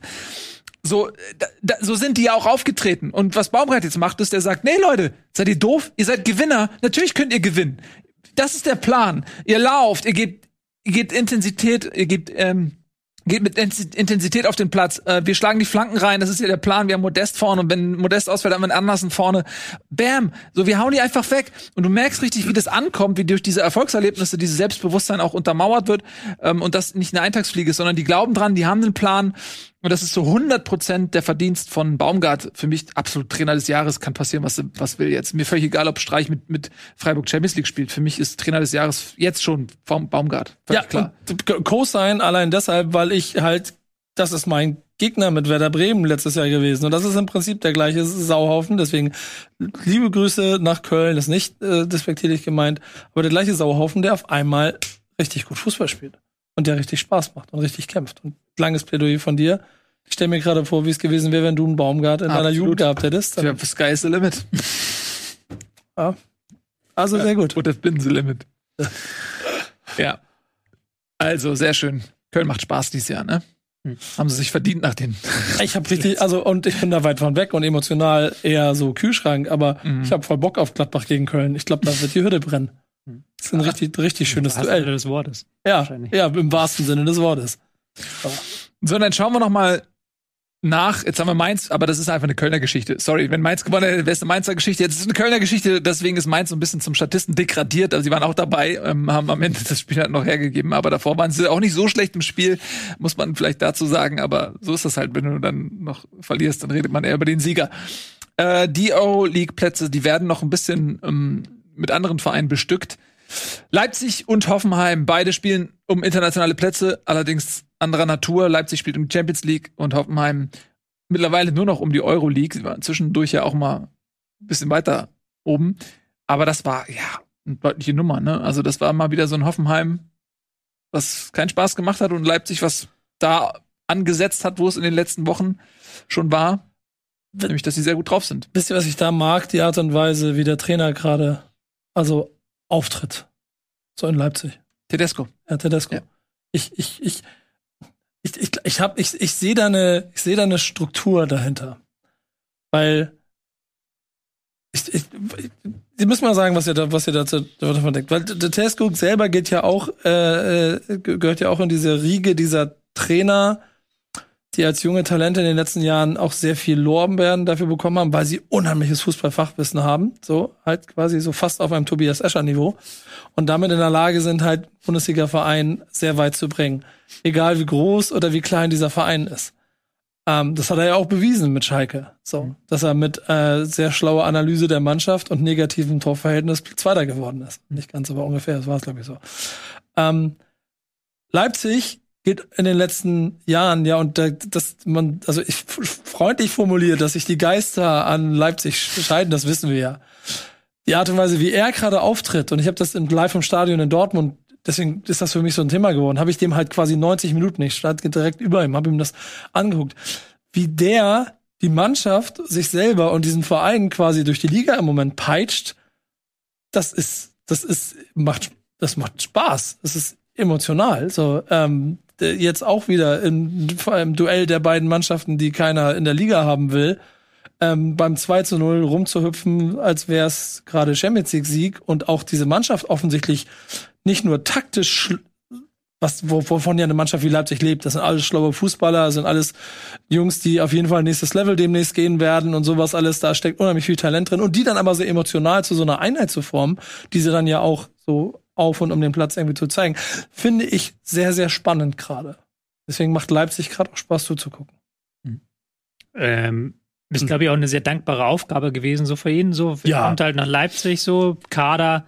Aber du musst es nicht Ja. so emotional machen, wie Nee, das nee, jetzt natürlich, immer, du musst es erstmal so gut machen. So. Aber Ja. ich wollte jetzt einfach mal sagen, die Aufgabe ist natürlich so ein bisschen wie Terzic letztes Jahr, als er nach Dortmund gekommen ist. Du hast, es läuft alles scheiße, aber eigentlich ist noch nichts verloren. Also du kannst noch Champions League erreichen, du kannst auch noch Titel gewinnen. Also die, die spielen ja jetzt in drei Wettbewerben noch mit, in einem um Champions League halt. Jedes Spiel ist, zählt für sie, das ist schon mal für einen Trainer geil. Ähm, du kannst aber auch ähm, sagen, okay, da gab es Probleme mit dem letzten Trainer, der wollte eine Spielidee wieder einführen, das wollte die Mannschaft aber nicht so richtig, halt so wie der klassischen RB-Fußball mit Vollgas und sowas, hat aber mit der Mannschaft, die sich aber unter Nagelsmann woanders hin entwickelt hat. Und Tedesco kann da jetzt reinkommen und sagen, okay, wir nehmen hier so ein bisschen was vom ähm, Nagelsmann, wir spielen wieder mehr Ballbesitz, wir machen es aber gleichzeitig mit einer besseren Absicherung, damit ihr auch mal defensiv besser steht. Also genau das, was Tedesco kann. Und er hat, das zieht das jetzt auch so gnadenlos durch und das funktioniert halt richtig, richtig gut. Und ähm, ja, also da kann man ihn nur loben für, aber er ist da natürlich auch in so ein geiles Umfeld einfach reingekommen für ihn, wenn du ein neuer Trainer bist. Wenn du sagst, die Mannschaft hat Qualität, die hat, ich weiß, die Spielidee, die Spielidee, die die Mannschaft spielen will, passt zu der Spielidee, die ich spielen will. Ähm, ich kann in jedem Wettbewerb noch was machen. Also nicht so, dass ich, ne, dass ich irgendwie Zeit totschlagen muss oder das ist irgendwie. Aber das ist ja auch eine Herausforderung, Ja. eine Mannschaft in in der Zeit auf Kurs zu bringen, es zwischen Champions, also Champions League aufholen, ähm, Europa League eventuell auch noch. Genau, das halt quasi in, in den Matches halt auch reinbringt. Das ist, glaube ich, die Stärke, die er hinbekommen hat. Ja. Halt gar nicht Aber so mit ich- Training. Ich finde, Tedesco ist einer der großen Gewinner dieser Saison. Also wenn das jetzt, wovon ich mal ausgehe, so weitergeht mit Leipzig. Es gab selten, finde ich, irgendwie, zumindest in dieser Saison, einen Trainer, wo man, wo man diesen Unterschied so krass gemerkt hat, wie auch die Mannschaft auf einen Trainerwechsel reagiert, zumindest zum Positiven. Also, ähm, das ist kein Vergleich zu, zu, zu Jesse Marsch Fußball, den wir am Anfang der Saison gesehen haben. Und auch, ähm, wie die sich in den Rausch gespielt haben. Da muss man, also es macht richtig Bock, momentan Leipzig zuzugucken. Und ich finde, da ist, äh, also da, da sieht man, dass das eine absolut richtige Entscheidung war und man auch den perfekten Trainer scheinbar jetzt gefunden hat für Leipzig. Also ich will jetzt nicht zu hochgreifen oder so, aber ich finde, das ist schon, also die Handschrift von Tedesco ist schon deutlich, deutlich zu merken. Ich, ich kann euch da mal eine kleine Nuance aus Schalke-Umfeld geben. Pillard, mit dem ich ja zusammen auch einen Podcast mache und jeden Tag 50 WhatsApp-Nachrichten über die zweite Liga austausche, heult seit drei Jahren Tedesco hinterher. Und sagt immer, das war der Trainer, mit dem wären wir nicht abgestiegen. Er ist bis heute noch sauer darauf, dass der Verein in der Situation einfach den falschen Weitblick hatte. diesen Trainer gehen zu lassen. Natürlich ist er über die Jahre sicherlich irgendwo noch gereift, aber das Talent äh, und auch das, was er wohl mit der Mannschaft, dem Verein damals machen, war, war, war aus Schalker Sicht für ihn un, unvergleichbar. Äh, insofern unterstützt das nur, was, was Eddie gerade gesagt hat, dass wir hier einen Trainer haben, der ähm, gerade richtig viel Spaß macht, an der richtigen Stelle steht und glaube ich auch richtig viel Potenzial noch hat. Ich würde mal eine gewagte These in den Raum schmeißen. Wenn das für Leipzig jetzt sich noch zum Guten wendet, sie haben sehr, sehr gute Chancen, sind Favorit auf den DFB-Pokalsieg. Sie sind in der Euroleague Hm. dabei. Ähm, wenn sie, pass auf, Zweiter, zweiter auf dem DFB-Pokal. zwei, ja, ja, ja, okay. Entschuldigen Sie bitte, dass ich die- kurz mich ähm, von der Euphorie Bleiben Sie sachlich, bleiben Sie sachlich. wegfallen lassen. Natürlich werden sie Zweiter maximal. Ähm, ja, aber was ich damit sagen will, ist, vielleicht ist dieser Trainerwechsel, dieser Zwischenschritt mit Jesse Marsch, und es soll nicht despektierlich Jesse Marsch gegenüber klingen, aber vielleicht war das ähm, am Ende das äh, Erfolgsrezept, weil psychologisch, du kommst von einem Julian Nagelsmann, der so dominant diesen Club geprägt hat, der diese Lichtfigur war, der im Prinzip der Star war in Leipzig. Dann geht der weg. Jeder, der auf Nagelsmann folgt, hätte es schwer gehabt. Auch Tedesco hätte es schwer gehabt, auf Nagelsmann zu folgen. Dadurch, dass jetzt aber dieser Zwischenschritt gemacht worden ist mit Jesse Marsch und am Ende die Spieler und der Verein in der Situation waren, okay, jetzt liegt hier alles in Trümmern sozusagen, wir müssen das irgendwie rumreißen. Und dann kommt er. Ähm, Ja. Das ist natürlich eine viel bessere Position. Und wenn Leipzig jetzt, also die haben dann dieses, dieses, wie so, wie ein Skispringer, ne?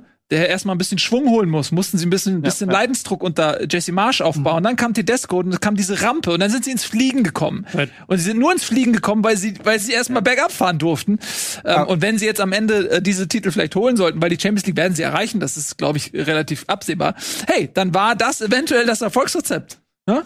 Das ist, das ist sehr richtig, was du sagst, Nils. Und es erinnert mich an, ähm, damals erinnert ihr euch noch an Wetten das, als Gottschalk, keiner mehr Gottschalk sehen wollte.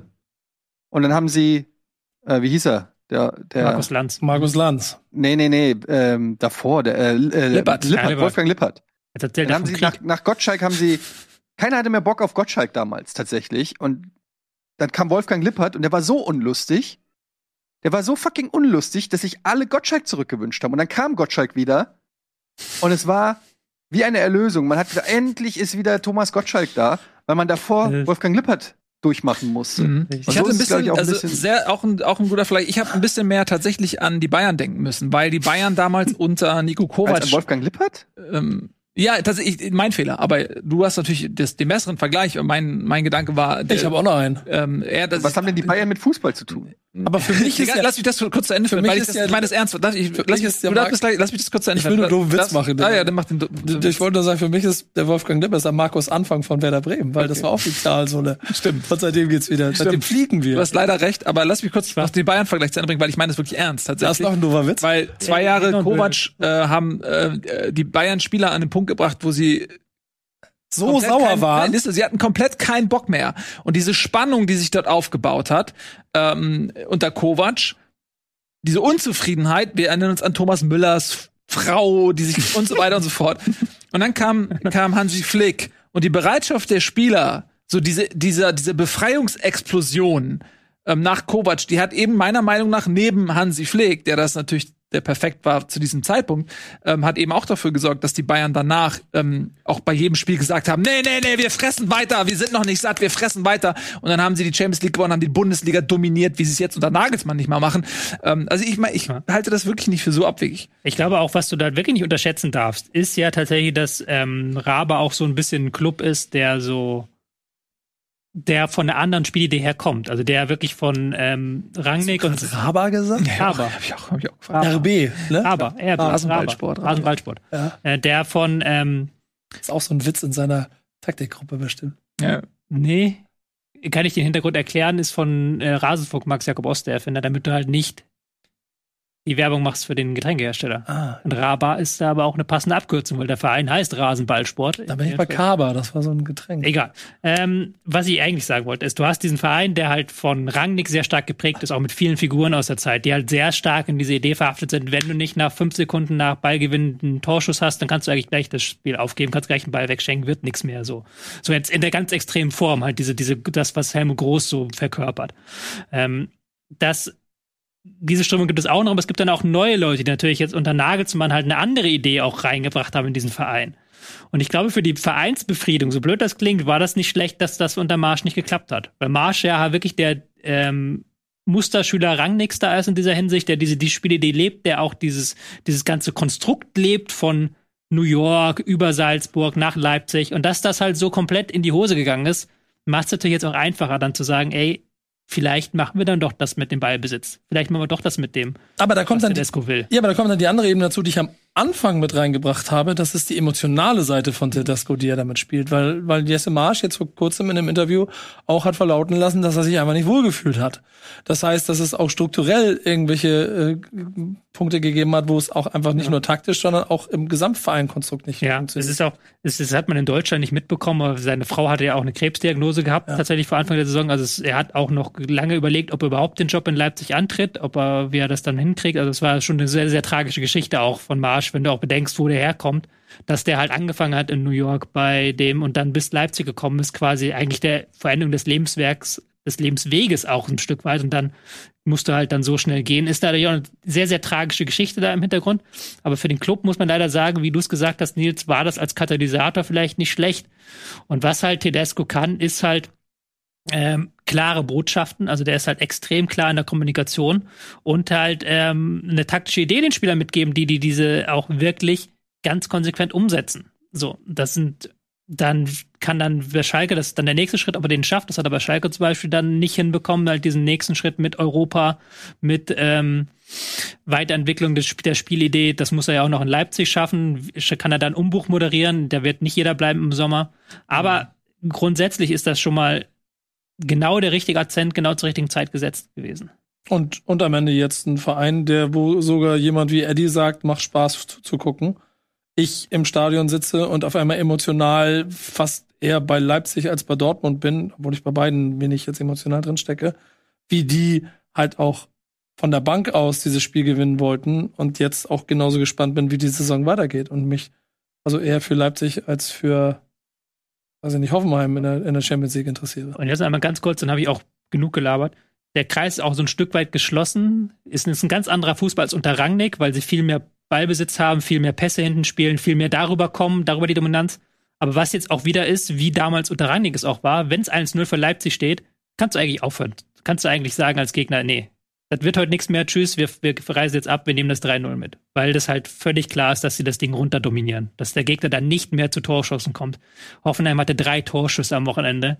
Das Ding war halt durch nach dem 1-0, dann kam das 2-0 und dann konntest du eigentlich abschalten, weil klar war, die, die geben das nicht mehr aus der Hand, die sind zu stabil, die, diese Stabilität ist wieder da. Und da sind mir übrigens dessen vorhin noch mal aufgefallen, dieses Schnelle, dass, dass Leipzig das Ding schnell immer eintüten will, ist dann auch wieder eine Kunst, die du in, die ich früher von Bayern München immer gelernt habe und ziemlich beeindruckend fand, in der Dreifachbelastung dafür zu sorgen, dass du halt die Spiele 45 und nicht 90 Minuten spielst. Mhm. Und das Äh, macht ich Leipzig finde das eigentlich ein gut. ganz gutes, ganz gutes Stichwort. Hoffenheim haben wir jetzt noch nicht so richtig drüber gesprochen. Dritte Niederlage in Folge, seit vier Spielen ohne Sieg. Ähm, was, wie, wie schätzt ihr es da ein? Das war ja schon die ganze Saison lang irgendwie immer hier das Thema, dass, dass man aus Hoffenheim nicht so richtig schlau wird und dass die halt einfach zu inkonstant sind.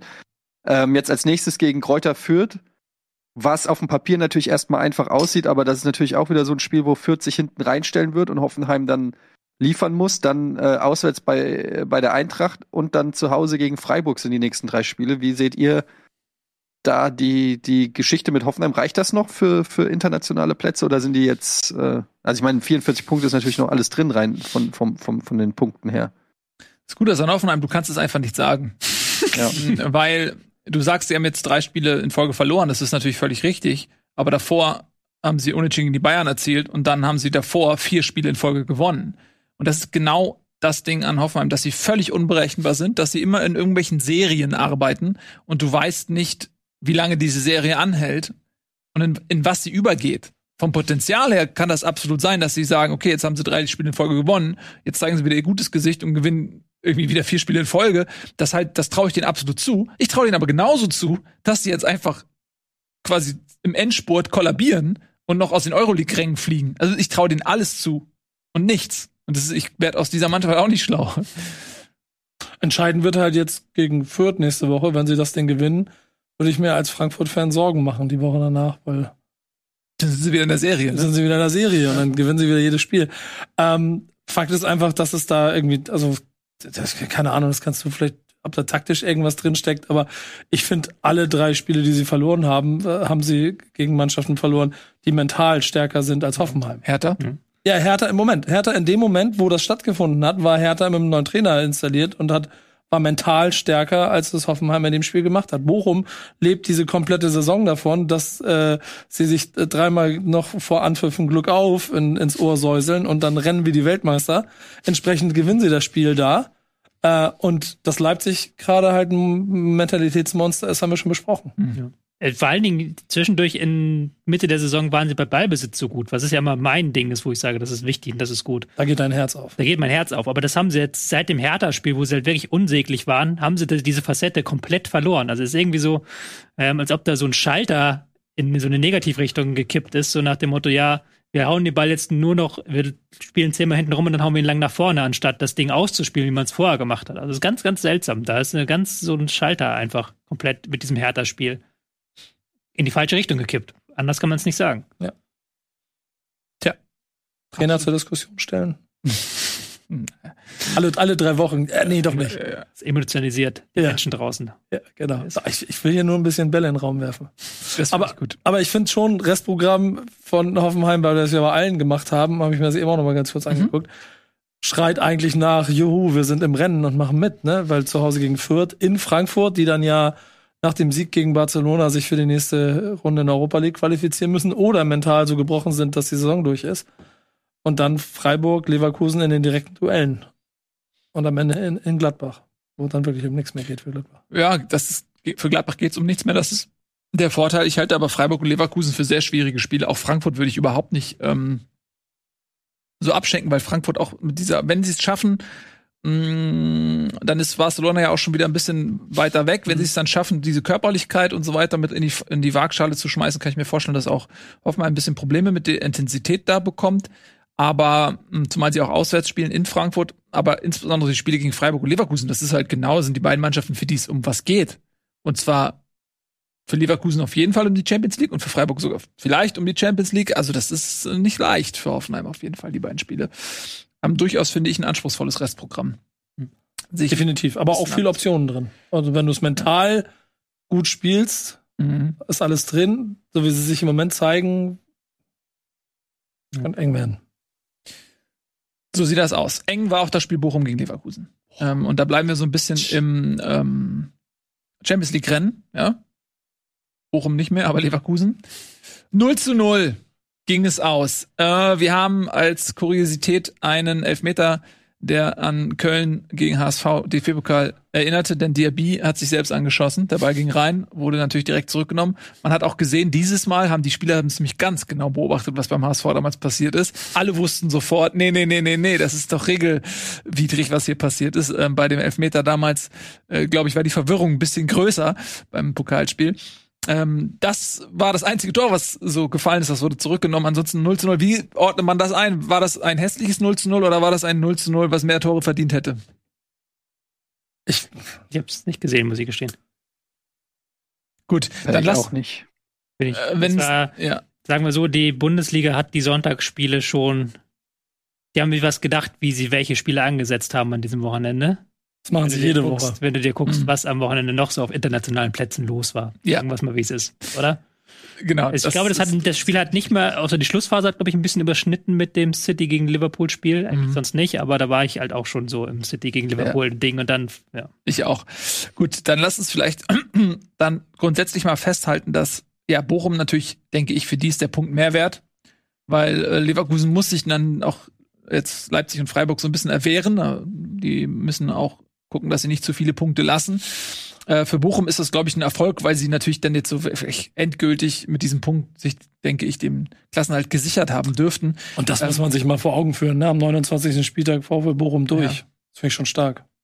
Das ist wirklich stark. Aber ich wollte noch mal ganz kurz zu Leverkusen sagen, ich habe es vorhin schon mal erwähnt, die müssen ein bisschen aufpassen, weil sie ja auch personell derzeit ein bisschen gebeutelt sind. Ne? Gut, ein Schick ist zurück, das ist natürlich ein sehr, sehr wichtiger Faktor. Hoffen wir, dass er fit bleibt für den Rest der Saison. Aber dann auch gerade in der Defensive, denn Jonathan Tah ist auch wieder verletzt rausgegangen. Ähm, du hattest zum Schluss einen äh, Sinkgraven, der dann die letzten 15 Minuten da noch irgendwie links außen vorne gespielt hat, der eigentlich eher so Linksverteidiger ist, der dann da aushelfen musste, der eigentlich unter Seoane komplett auch außen vor ist. Also da, da gibt's schon so ein paar Stellen, mal gucken, dass es nicht möglichst sich nicht noch mehr Leute verletzen. Ne, weil wir haben drüber ja. gesprochen, kann, wenn Freiburg die ähm, Form und die Punkte hält, dann geraten sie vielleicht noch mal unter Druck. Hm. Hm? Ja, volle Zustimmung dir. Gut, dann lass uns nicht länger drüber sprechen als unbedingt notwendig. Lass ich mal eben äh, schauen. Wir haben noch Gladbach in Fürth. Hm. ja. Schon weiße Fahne auch. Relativ früh klar gemacht, im Prinzip 18. Minute 1-0 Tyram, 24. 2-0 durch Player, einen Foul-Elfmeter. Dann war das Spiel zu. Ja. Ja. War es zu, so einigermaßen, ja. Was halt bei Gladbach, da hatten wir jetzt aber auch schon zigmal auffällt, dass selbst wenn das Spiel zu ist, mhm. sie halt irgendwie immer noch dann ihre komisch fünf Minuten haben, haben dann in der einen Phase halt wieder geile Kombinationen gezeigt, dann steht es 2-0, sie machen nichts mehr und plötzlich ist Fürth dann in ihrer Hälfte die halt meiste Zeit und hat dann selber noch Chancen. Mhm. Wo du dir auch denkst, ist es jetzt eine geistige Sache, dass die sagen, okay, wir führen 2-0, wir geben, stellen uns jetzt hinten rein, oder ist es so eine körperliche Sache, dass sie sagen, wir können nicht mehr als 60 gute Minuten? Ich weiß es auch nicht. Ist auch für, den, für die Gesamtlage der Liga komplett unbedeutend, weil Gladbach ist im Nichts der Tabelle und Fürth ist im tiefen Untergrund der Tabelle, aber schon auffällig, dass Gladbach keine 90 Minuten einfach mal so richtig abliefert. Ich, Weil nach den ersten 30 Minuten hätte man eigentlich gedacht, so, ey, die sind so überlegen, das können die jetzt hier mal ein richtig 5-0 und mal richtig Stimmung in die Bude bringen, aber haben sie auch nicht gemacht, die Gladbacher. Ja, und das, das finde ich beschreibt aber halt auch die, die, sagen wir, die konstitutionelle Lage von Gladbach auch ganz gut wieder, weil sie jetzt das machen, haben sie letzte Woche ja auch schon, letzten, glaube ich, zwei Wochen auch immer schon gezeigt dass sie wieder verdammt gut Fußball spielen können und dass sie ähm, Ansätze zeigen, warum Gladbach am Saisonbeginn von Leuten an anderen Tabellenregionen erwartet wurde, als sie jetzt stehen, aber halt nicht über 90 Minuten. Mhm. Und diese Findungsphase, in, in der ist Gladbach gerade, wenn sie Fußballer sich stabilisieren und im Sommer dann dieser große Umbruch kommt, wenn er dann kommt. So, es klingt, äh, vor vier Wochen klang es noch mehr danach. Jetzt wird, äh, also äh, von, wie heißt er nochmal der neue, der Nachfolger von Eberl? Ich kann, ah, ich Wir, Wirkus oder wird? Wirk, Wirkus, Wirkus. Ja. Auf jeden Fall finde ich dessen, dessen Kommunikation in der Öffentlichkeit sehr schwierig. So, weil jetzt auch. Er ist halt nicht glatt gebügelt, das muss man ihm zugestehen. Ja. Roland Wirkus ist recht. Wirkus, genau. Ähm, also, auf der einen Seite klingt es nach, wir müssen die Leute, wir müssen hier einen Umbruch machen. Auf der anderen Seite sollen jetzt alle Spieler wieder gehalten werden und es wird ein äh, offenes Gespräch mit dem Trainer gesucht. Also mehr untergraben kannst du ihn eigentlich nicht für den Rest der Saison und jetzt schon sagen, äh, das wird eng nächste Woche, nächste Saison für dich, Hütter. Ähm, also es, es, es fehlt mir die Stringenz gerade und so genauso sind halt auch Gladbach-Spiele im Moment. Aber ich finde dann trotzdem hoch, also ja, mhm. verdient gewonnen, Punkt. Ja, wir müssen mal schauen, wo Gladbach sich am Ende einsortiert, wie man dann die Saison mit der Schlusstabelle vielleicht dann auch sich noch ein bisschen schöner reden kann, als sie eventuell gewesen ist. Denn das Abschlussprogramm ist jetzt nicht mehr so schwer. Für Gladbach ist eines der leichteren. Man hat jetzt noch Köln, Freiburg, Leipzig. Na klar, okay, ist schwierig. Frankfurt, Hoffenheim. Also das ist etwas, wo man vielleicht noch ein bisschen was gut machen kann am Ende der Saison. Ähm, wenn man mal tabellarisch draufschaut, zumindest Platz neun ist jetzt noch in Reichweite. Ne? Wenn du dann am Ende der Saison sagst, ja, bist du, bist du Neunter geworden, ne? Es klingt schon nicht mehr ganz so dramatisch, wie es zwischendurch mal aussah. Ja. Aber das müssen sie natürlich auch erstmal schaffen. Und bei Fürth besteht ab jetzt jede Woche die theoretische Chance, dass sie endgültig absteigen. Genau. Nächste Woche noch relativ theoretisch, aber ich glaube, in zwei, drei Wochen können wir auch das Fürth-Abgesangssegment dann machen. Das machen wir dann irgendwann, wobei das, glaube ich, jedem Beteiligten schon relativ lang klar ist, wo das enden wird. So, dann schauen wir mal. Stuttgart-Dortmund haben wir gemacht, Bayern-Augsburg haben wir gemacht, Wolfsburg, Bielefeld haben wir gemacht, Köln-Mainz, Fürth, Gladbach, Hertha gegen Union, Bochum, Leverkusen, Frankfurt, Freiburg und Leipzig gegen Hoffenheim. Und damit beschließen wir den Bundesligaspieltag und nutzen die uns verbleibenden Minuten noch, um über eine andere Sportart zu sprechen, nämlich die Premier League. Dort gab es das Aufeinandertreffen der, ja, beiden besten Mannschaften der Welt ist ein bisschen hochgegriffen. Es gibt noch so ein paar andere, aber auf jeden Fall sind sie im Rennen um den Titel beste Mannschaft der Welt. Und das war ein Aufeinandertreffen, was ja nicht nur aufgrund der Qualität und der ähm, klingen, klangvollen Namen irgendwie für Interesse sorgte, sondern eben auch aufgrund der Tabellenkonstellation in der Premier League. Da sah es lange Zeit so aus, dass Manchester City diesen Titel doch relativ komfortabel nach Hause holen sollte. Zwischendurch mal 14 Punkte Vorsprung gehabt und die Konstellation vor dem Aufeinandertreffen am Sonntag war eben ein Punkt Vorsprung nur noch bei relativ ähnlichem Torverhältnis. Liverpools ist sogar noch ein bisschen besser, so dass man fast sagen konnte, okay, der Gewinner ist auf jeden Fall großer Meisterschaftsfavorit. Jetzt gab es gar keinen Gewinner. Es gab ein 2 zu 2, aber das Spiel war einfach eine Augenweide. Es hat einfach großen Spaß gemacht äh, zu sehen, wie dort zwei Mannschaften teilweise ja einfach unfassbar hochklassigen Fußball abgeliefert haben. Und das Ergebnis, und das ist das Gute, lässt ja alles offen. Ein Punkt, Vorsprung, niemand darf sich mehr an Ausrutscher erlauben, noch ist nichts entschieden. Es erinnert sehr, sehr stark an das Meisterschaftsrennen von was vor zwei Jahren oder vor drei Jahren als als ein Vor Punkt. Als Liverpool irgendwie 99 Gab es ja Punkte. zweimal hintereinander. Also das einmal war ja das Ja. Liverpool vorne, das andere Mal. Ja, ja, aber da, als Liverpool Meister wurde, war es relativ klar. Ja, ich meine, als City. City. City Meister wurde, war es am Ende ein äh, hauchzarter Drei Jahre. Unterschied. Da hat Liverpool eine historisch gute Saison gespielt. Ich glaube, sie hat, wie gesagt, irgendwie 99 Punkte. Das war absurd viel. Und äh, sie waren der beste Vizemeister aller Zeiten. Aber City war halt irgendwie ein Punkt oder so besser. Und das scheint sich dieses Jahr so ein bisschen zu wiederholen. Nicht ganz auf dem krassen Niveau vielleicht, weil beide doch ein bisschen mehr Federn gelassen haben schon. 98 zu 97 von 98 zu 97, absurd. Ähm, und bevor wir jetzt über das Spiel reden, noch einmal ganz kurz, dass die Dramatik auch dieser beiden Clubs in dieser Saison noch mal ein bisschen ähm, zu verschärfen. Die spielen im FA Cup gegeneinander jetzt Mhm. und eventuell spielen sie das Champions League Finale. Müssen jetzt mal hinkommen. Ja, aber also Ja, klar. das ist überhaupt nicht nicht, ausgeschlossen. ausgeschlossen, dass sie im Champions. League Finale noch spielen. Also stellt euch das mal vor. Ja. Das wäre schon krass. Ich finde, du musst gar nicht äh, zu einschränken, wenn du sagst, die vielleicht besten Clubs der Welt, weil das sind sie momentan. Also das sind sie. Sie haben unter Klopp und unter ähm, Guardiola jeweils neue Rekorde aufgestellt, was Punkte angeht. Nicht nur in dieser Saison, sondern auch saisonübergreifend. Haben da auch so eine Rivalität jetzt geschaffen, eben durch die Jahre, die vergangenen Jahre. Ich erinnere an die Champions League-Duelle damals. City gegen Liverpool gab es ja auch schon Mhm. legendäre Duelle. Und dementsprechend war das halt schon das Beste, was der Fußball zu bieten hat. Dementsprechend auch, ja, es war ein, ein richtig großartiges Spiel. Jetzt dann wieder, wenn dann Leute unken sagen, ja, sieht man in der Bundesliga nicht. Ja, mein Gott, dass die beiden besten Teams der Welt auch ein großartiges Spiel machen, ist jetzt auch nicht so, dass man da sagen muss, ups, es ist eine Überraschung, wieso sehen wir das woanders nicht? Das siehst du auch in der Premier League nicht jedes Wochenende, muss man Ja, ja fairerweise ja. dazu sagen. Das spielen sie halt auch nur zweimal im Jahr auf, treffend Ja, aufeinander. du siehst, du siehst in der Bundesliga, auch wenn Bayern gegen Dortmund oder Leipzig spielt, nicht so ein Spiel. Das muss man auch klar Ja. sagen. Also, Du hast aber auch nicht so, Also- viel, so viel Geld auf der Ja. Bank sitzen wie bei diesen nee, Spielen. natürlich ja. nicht. Es gibt natürlich Gründe, warum das so ist, ist ja ganz klar. Aber man muss einfach schon sagen, dass das, äh, deshalb hat der Nils das natürlich schon richtig gesagt, dass es eine andere Sportart ist. Also, ähm, das ist schon, das, das, so schön kann Fußball sein. Das muss man auch mal ganz klar sagen. Und äh, in unserer Liga wird man das so nicht sehen. Klopp, Klopp hat das nach dem Spiel schön beschrieben mit dem, mit dem Boxkampf. Wenn du Mhm. einmal, einmal in die Deckung und fallen lässt, kriegst du sofort einen auf die zwölf. Mhm. Und so ähm, muss ja ein Fußballspiel eigentlich auch sein. So. Und Ja, klar. diese Intensität, da bin ich auch voll bei euch, die kriegst du im Moment halt auch nur in der Premier League. Ja, klar. Wobei, du hast wieder den Faktor genannt, Geld, Faktor Geld und Ja. aber auch Faktor, wie arbeiten sie, die arbeiten sehr gut, klar. Ja. Aber es ist natürlich vom Niveau her halt was ganz anderes. Das ist jetzt wirklich Klassiko damals auf dem, als Real und Barca damals auf dem höchsten der Gefühle war. Von der Rivalität und dem Ganzen ist das halt schon das Beste, was du kriegen kannst. Genau. Mal sehe eine ich auch so. Frage vor allen Dingen an dich auch, Tobi. Was, wer, was müsste denn passieren, sage ich mal, damit in der Bundesliga ein ähnliches Niveau irgendwann mal stattfinden kann? Also klar, Geld. Saudi-Arabien muss zehn Vereine kaufen. glaube ich, vergessen.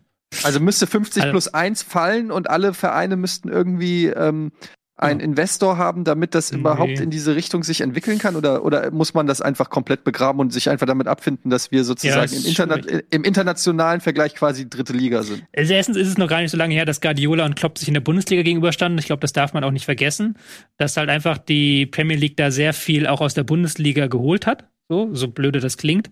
Aber halt da jetzt, wenn du guckst, welche Trainer sind denn bei den drei besten Vereinen, das sind Trainer, die haben auch in der Bundesliga schon gearbeitet. Klopp, Tuchel, Guardiola. Ähm, aber was halt natürlich beeindruckt ist, dass die sowohl City als auch Liverpool eine ganz klare Spielphilosophie verfolgen, auf jedem Level genau wissen, was sie wollen. Ähm, du musst mal gucken, zum Beispiel, wie arbeitet City im Recruiting, ähm, was macht Liverpool da? Liverpool mit, die haben theoretische Physiker angestellt, die Modelle entwickeln, die mit dessen Hilfen sie auswerten, wer die besten Spieler sind für sie. Also da wird wirklich überhaupt nichts mehr dem Zufall überlassen. Da kannst du sicherlich noch einiges lernen, weil da geht's natürlich dann nicht nur um Geld. So, so blöd das klingt, ein theoretischer Physiker kriegt dann wahrscheinlich 50.000 im Jahr. Das kann sich sogar ein anderer Verein leisten, so, um dann sich dann das Modell entwickeln zu lassen. Ähm, aber bei bestimmten Dingen äh, ist dann einfach Schluss. Irgendwann gibt es eine bestimmte Grenze, die heißt dann natürlich Geld. Wenn du dir guckst, was äh, City an Umsatz erwirtschaftet, die haben jetzt äh, den höchsten Umsatz aller Vereine auf der Welt. Und klar, der meiste Umsatz wird halt von Abu Dhabi rübergeschaufelt in Form von Sponsoren, die dann halt da dazugehören. Wenn du guckst, was Liverpool auch verdient, was sie für Spieler ausgeben. Du kriegst einen Salah, einen Manet, auch einen De Bruyne, der ein unfassbar gutes Spiel gemacht hat. Die kriegst du ja nicht in die Bundesliga.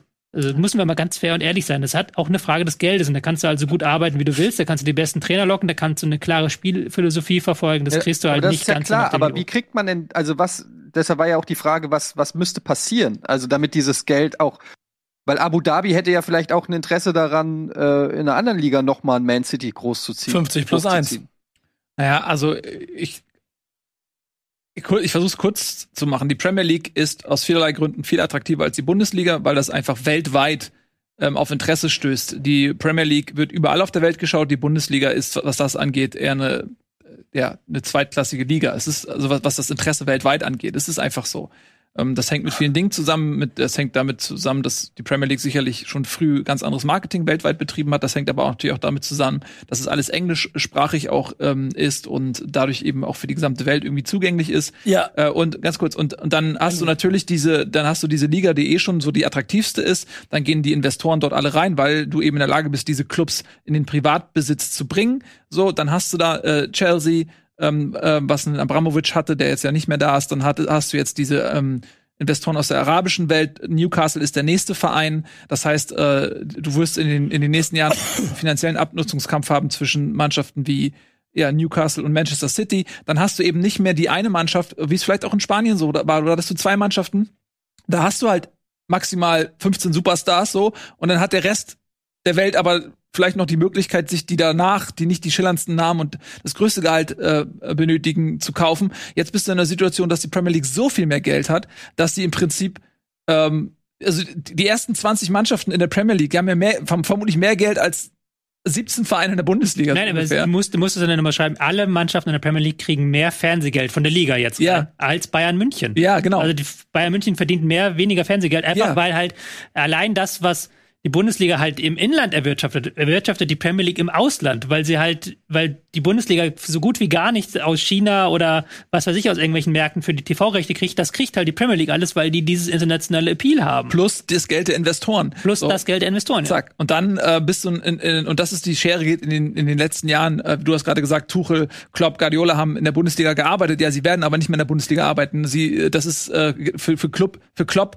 war die Bundesliga der Durchlauferhitzer, weil er das in Dortmund nachgewiesen hat, ist er in die Premier League gekommen. Aber- ähm, Guardiola war so, warum auch immer er das sich damals für die Beine entschieden hat, er hat auch Wir andere sind jetzt Optionen. bei, wieder bei dem allgemeinen Thema, Ja. was auch sehr was spannend ist, wo wir, Ja. glaube ich, finde ich mal eher ein Special zu noch machen können. Ja. Ja, da kann ich, kann ich ehrlicherweise noch nur, ich war in New York, ich sitze in der Bar, ich will Fußball gucken und es läuft auf fünf Fernsehern Everton gegen Manchester United und ich frage nach Union Berlin gegen Hertha BSC Berlin und der Kellner fragt, was? Ja.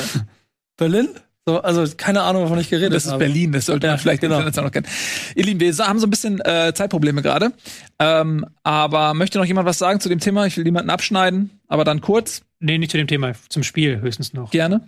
Mach. War ein geiles Spiel. Punkt. Ich fand es interessant, dass Sterling im Sturm angefangen hat, jetzt nochmal aus meiner Taktik Mhm. äh, Wix-Brille. So, dass der im Sturm angefangen hat, dass City versucht hat, ihn auch öfter mit langen Bällen so zu schicken, hinter die Abwehr gar nicht so häufig ins Mittelfeld gekommen, sondern irgendwie geguckt, Sterling, gib mal Gas da vorne rein. Ähm, fand ich auch wieder beeindruckend. Da gab es so ein, zwei Szenen, wo Van Dijk einfach dann so den, die Brust rausgemacht hat und dann ist Sterling so völlig an ihm abgeprallt. Das war schon sehr, sehr beeindruckend. Und ja, ansonsten ein großartiges Spiel. Beide Mannschaften halt ständig in dem Kampf um den zweiten Ball, ständig war irgendwas los und dann gab es immer wieder individuell brillante Aktionen. De Bruyne 1-0, der Pass vor dem 2-1 war, glaube ich, Cancelo, der da diese Flanke reinschlägt. Ja. Ähm, der Pass von ähm, Salah vor dem 2 2 und wie Mané das Ding dann einfach ganz kompromisslos in den Winkel rein. Also es war schon wirklich auf aller, allerhöchstem Niveau. Wirklich war. Und ähm, vier Tore sind gefallen, es hätten noch viel mehr fallen können, muss man dazu sagen. Es gab zahlreiche Chancen, das war einfach ein Hin und Her. Ist schön, dass jetzt beim ähm, FA Cup es einen Gewinner geben muss. Das macht's spannend jetzt am Samstag. Samstag ist schon? Halbfinale, ne? Ja. Mhm, Wahnsinn. Wow, okay. Also, wir enden auf einem Highlight, leider nicht eins aus der Bundesliga, aber immerhin eins aus dem Fußball, auch wenn es wie eine andere Sportart erscheint. Wir würden uns sehr freuen, wenn ihr bei Bundesliga in der nächsten Woche wieder dabei seid und in der Zwischenzeit fleißig Kommentare schreibt. Habt ihr das Premier League Spitzenspiel gesehen? Was ist eure Einschätzung zur Bundesliga? Wer wird absteigen? Wer spielt Relegation? Und wird Nico nächste Woche wieder hier sein im Studio? Fragen über Fragen. Vielen lieben Dank. Das war's. Kann ich uns. das mal live machen? Ja. Tschüss und auf Wiedersehen. Tschüss.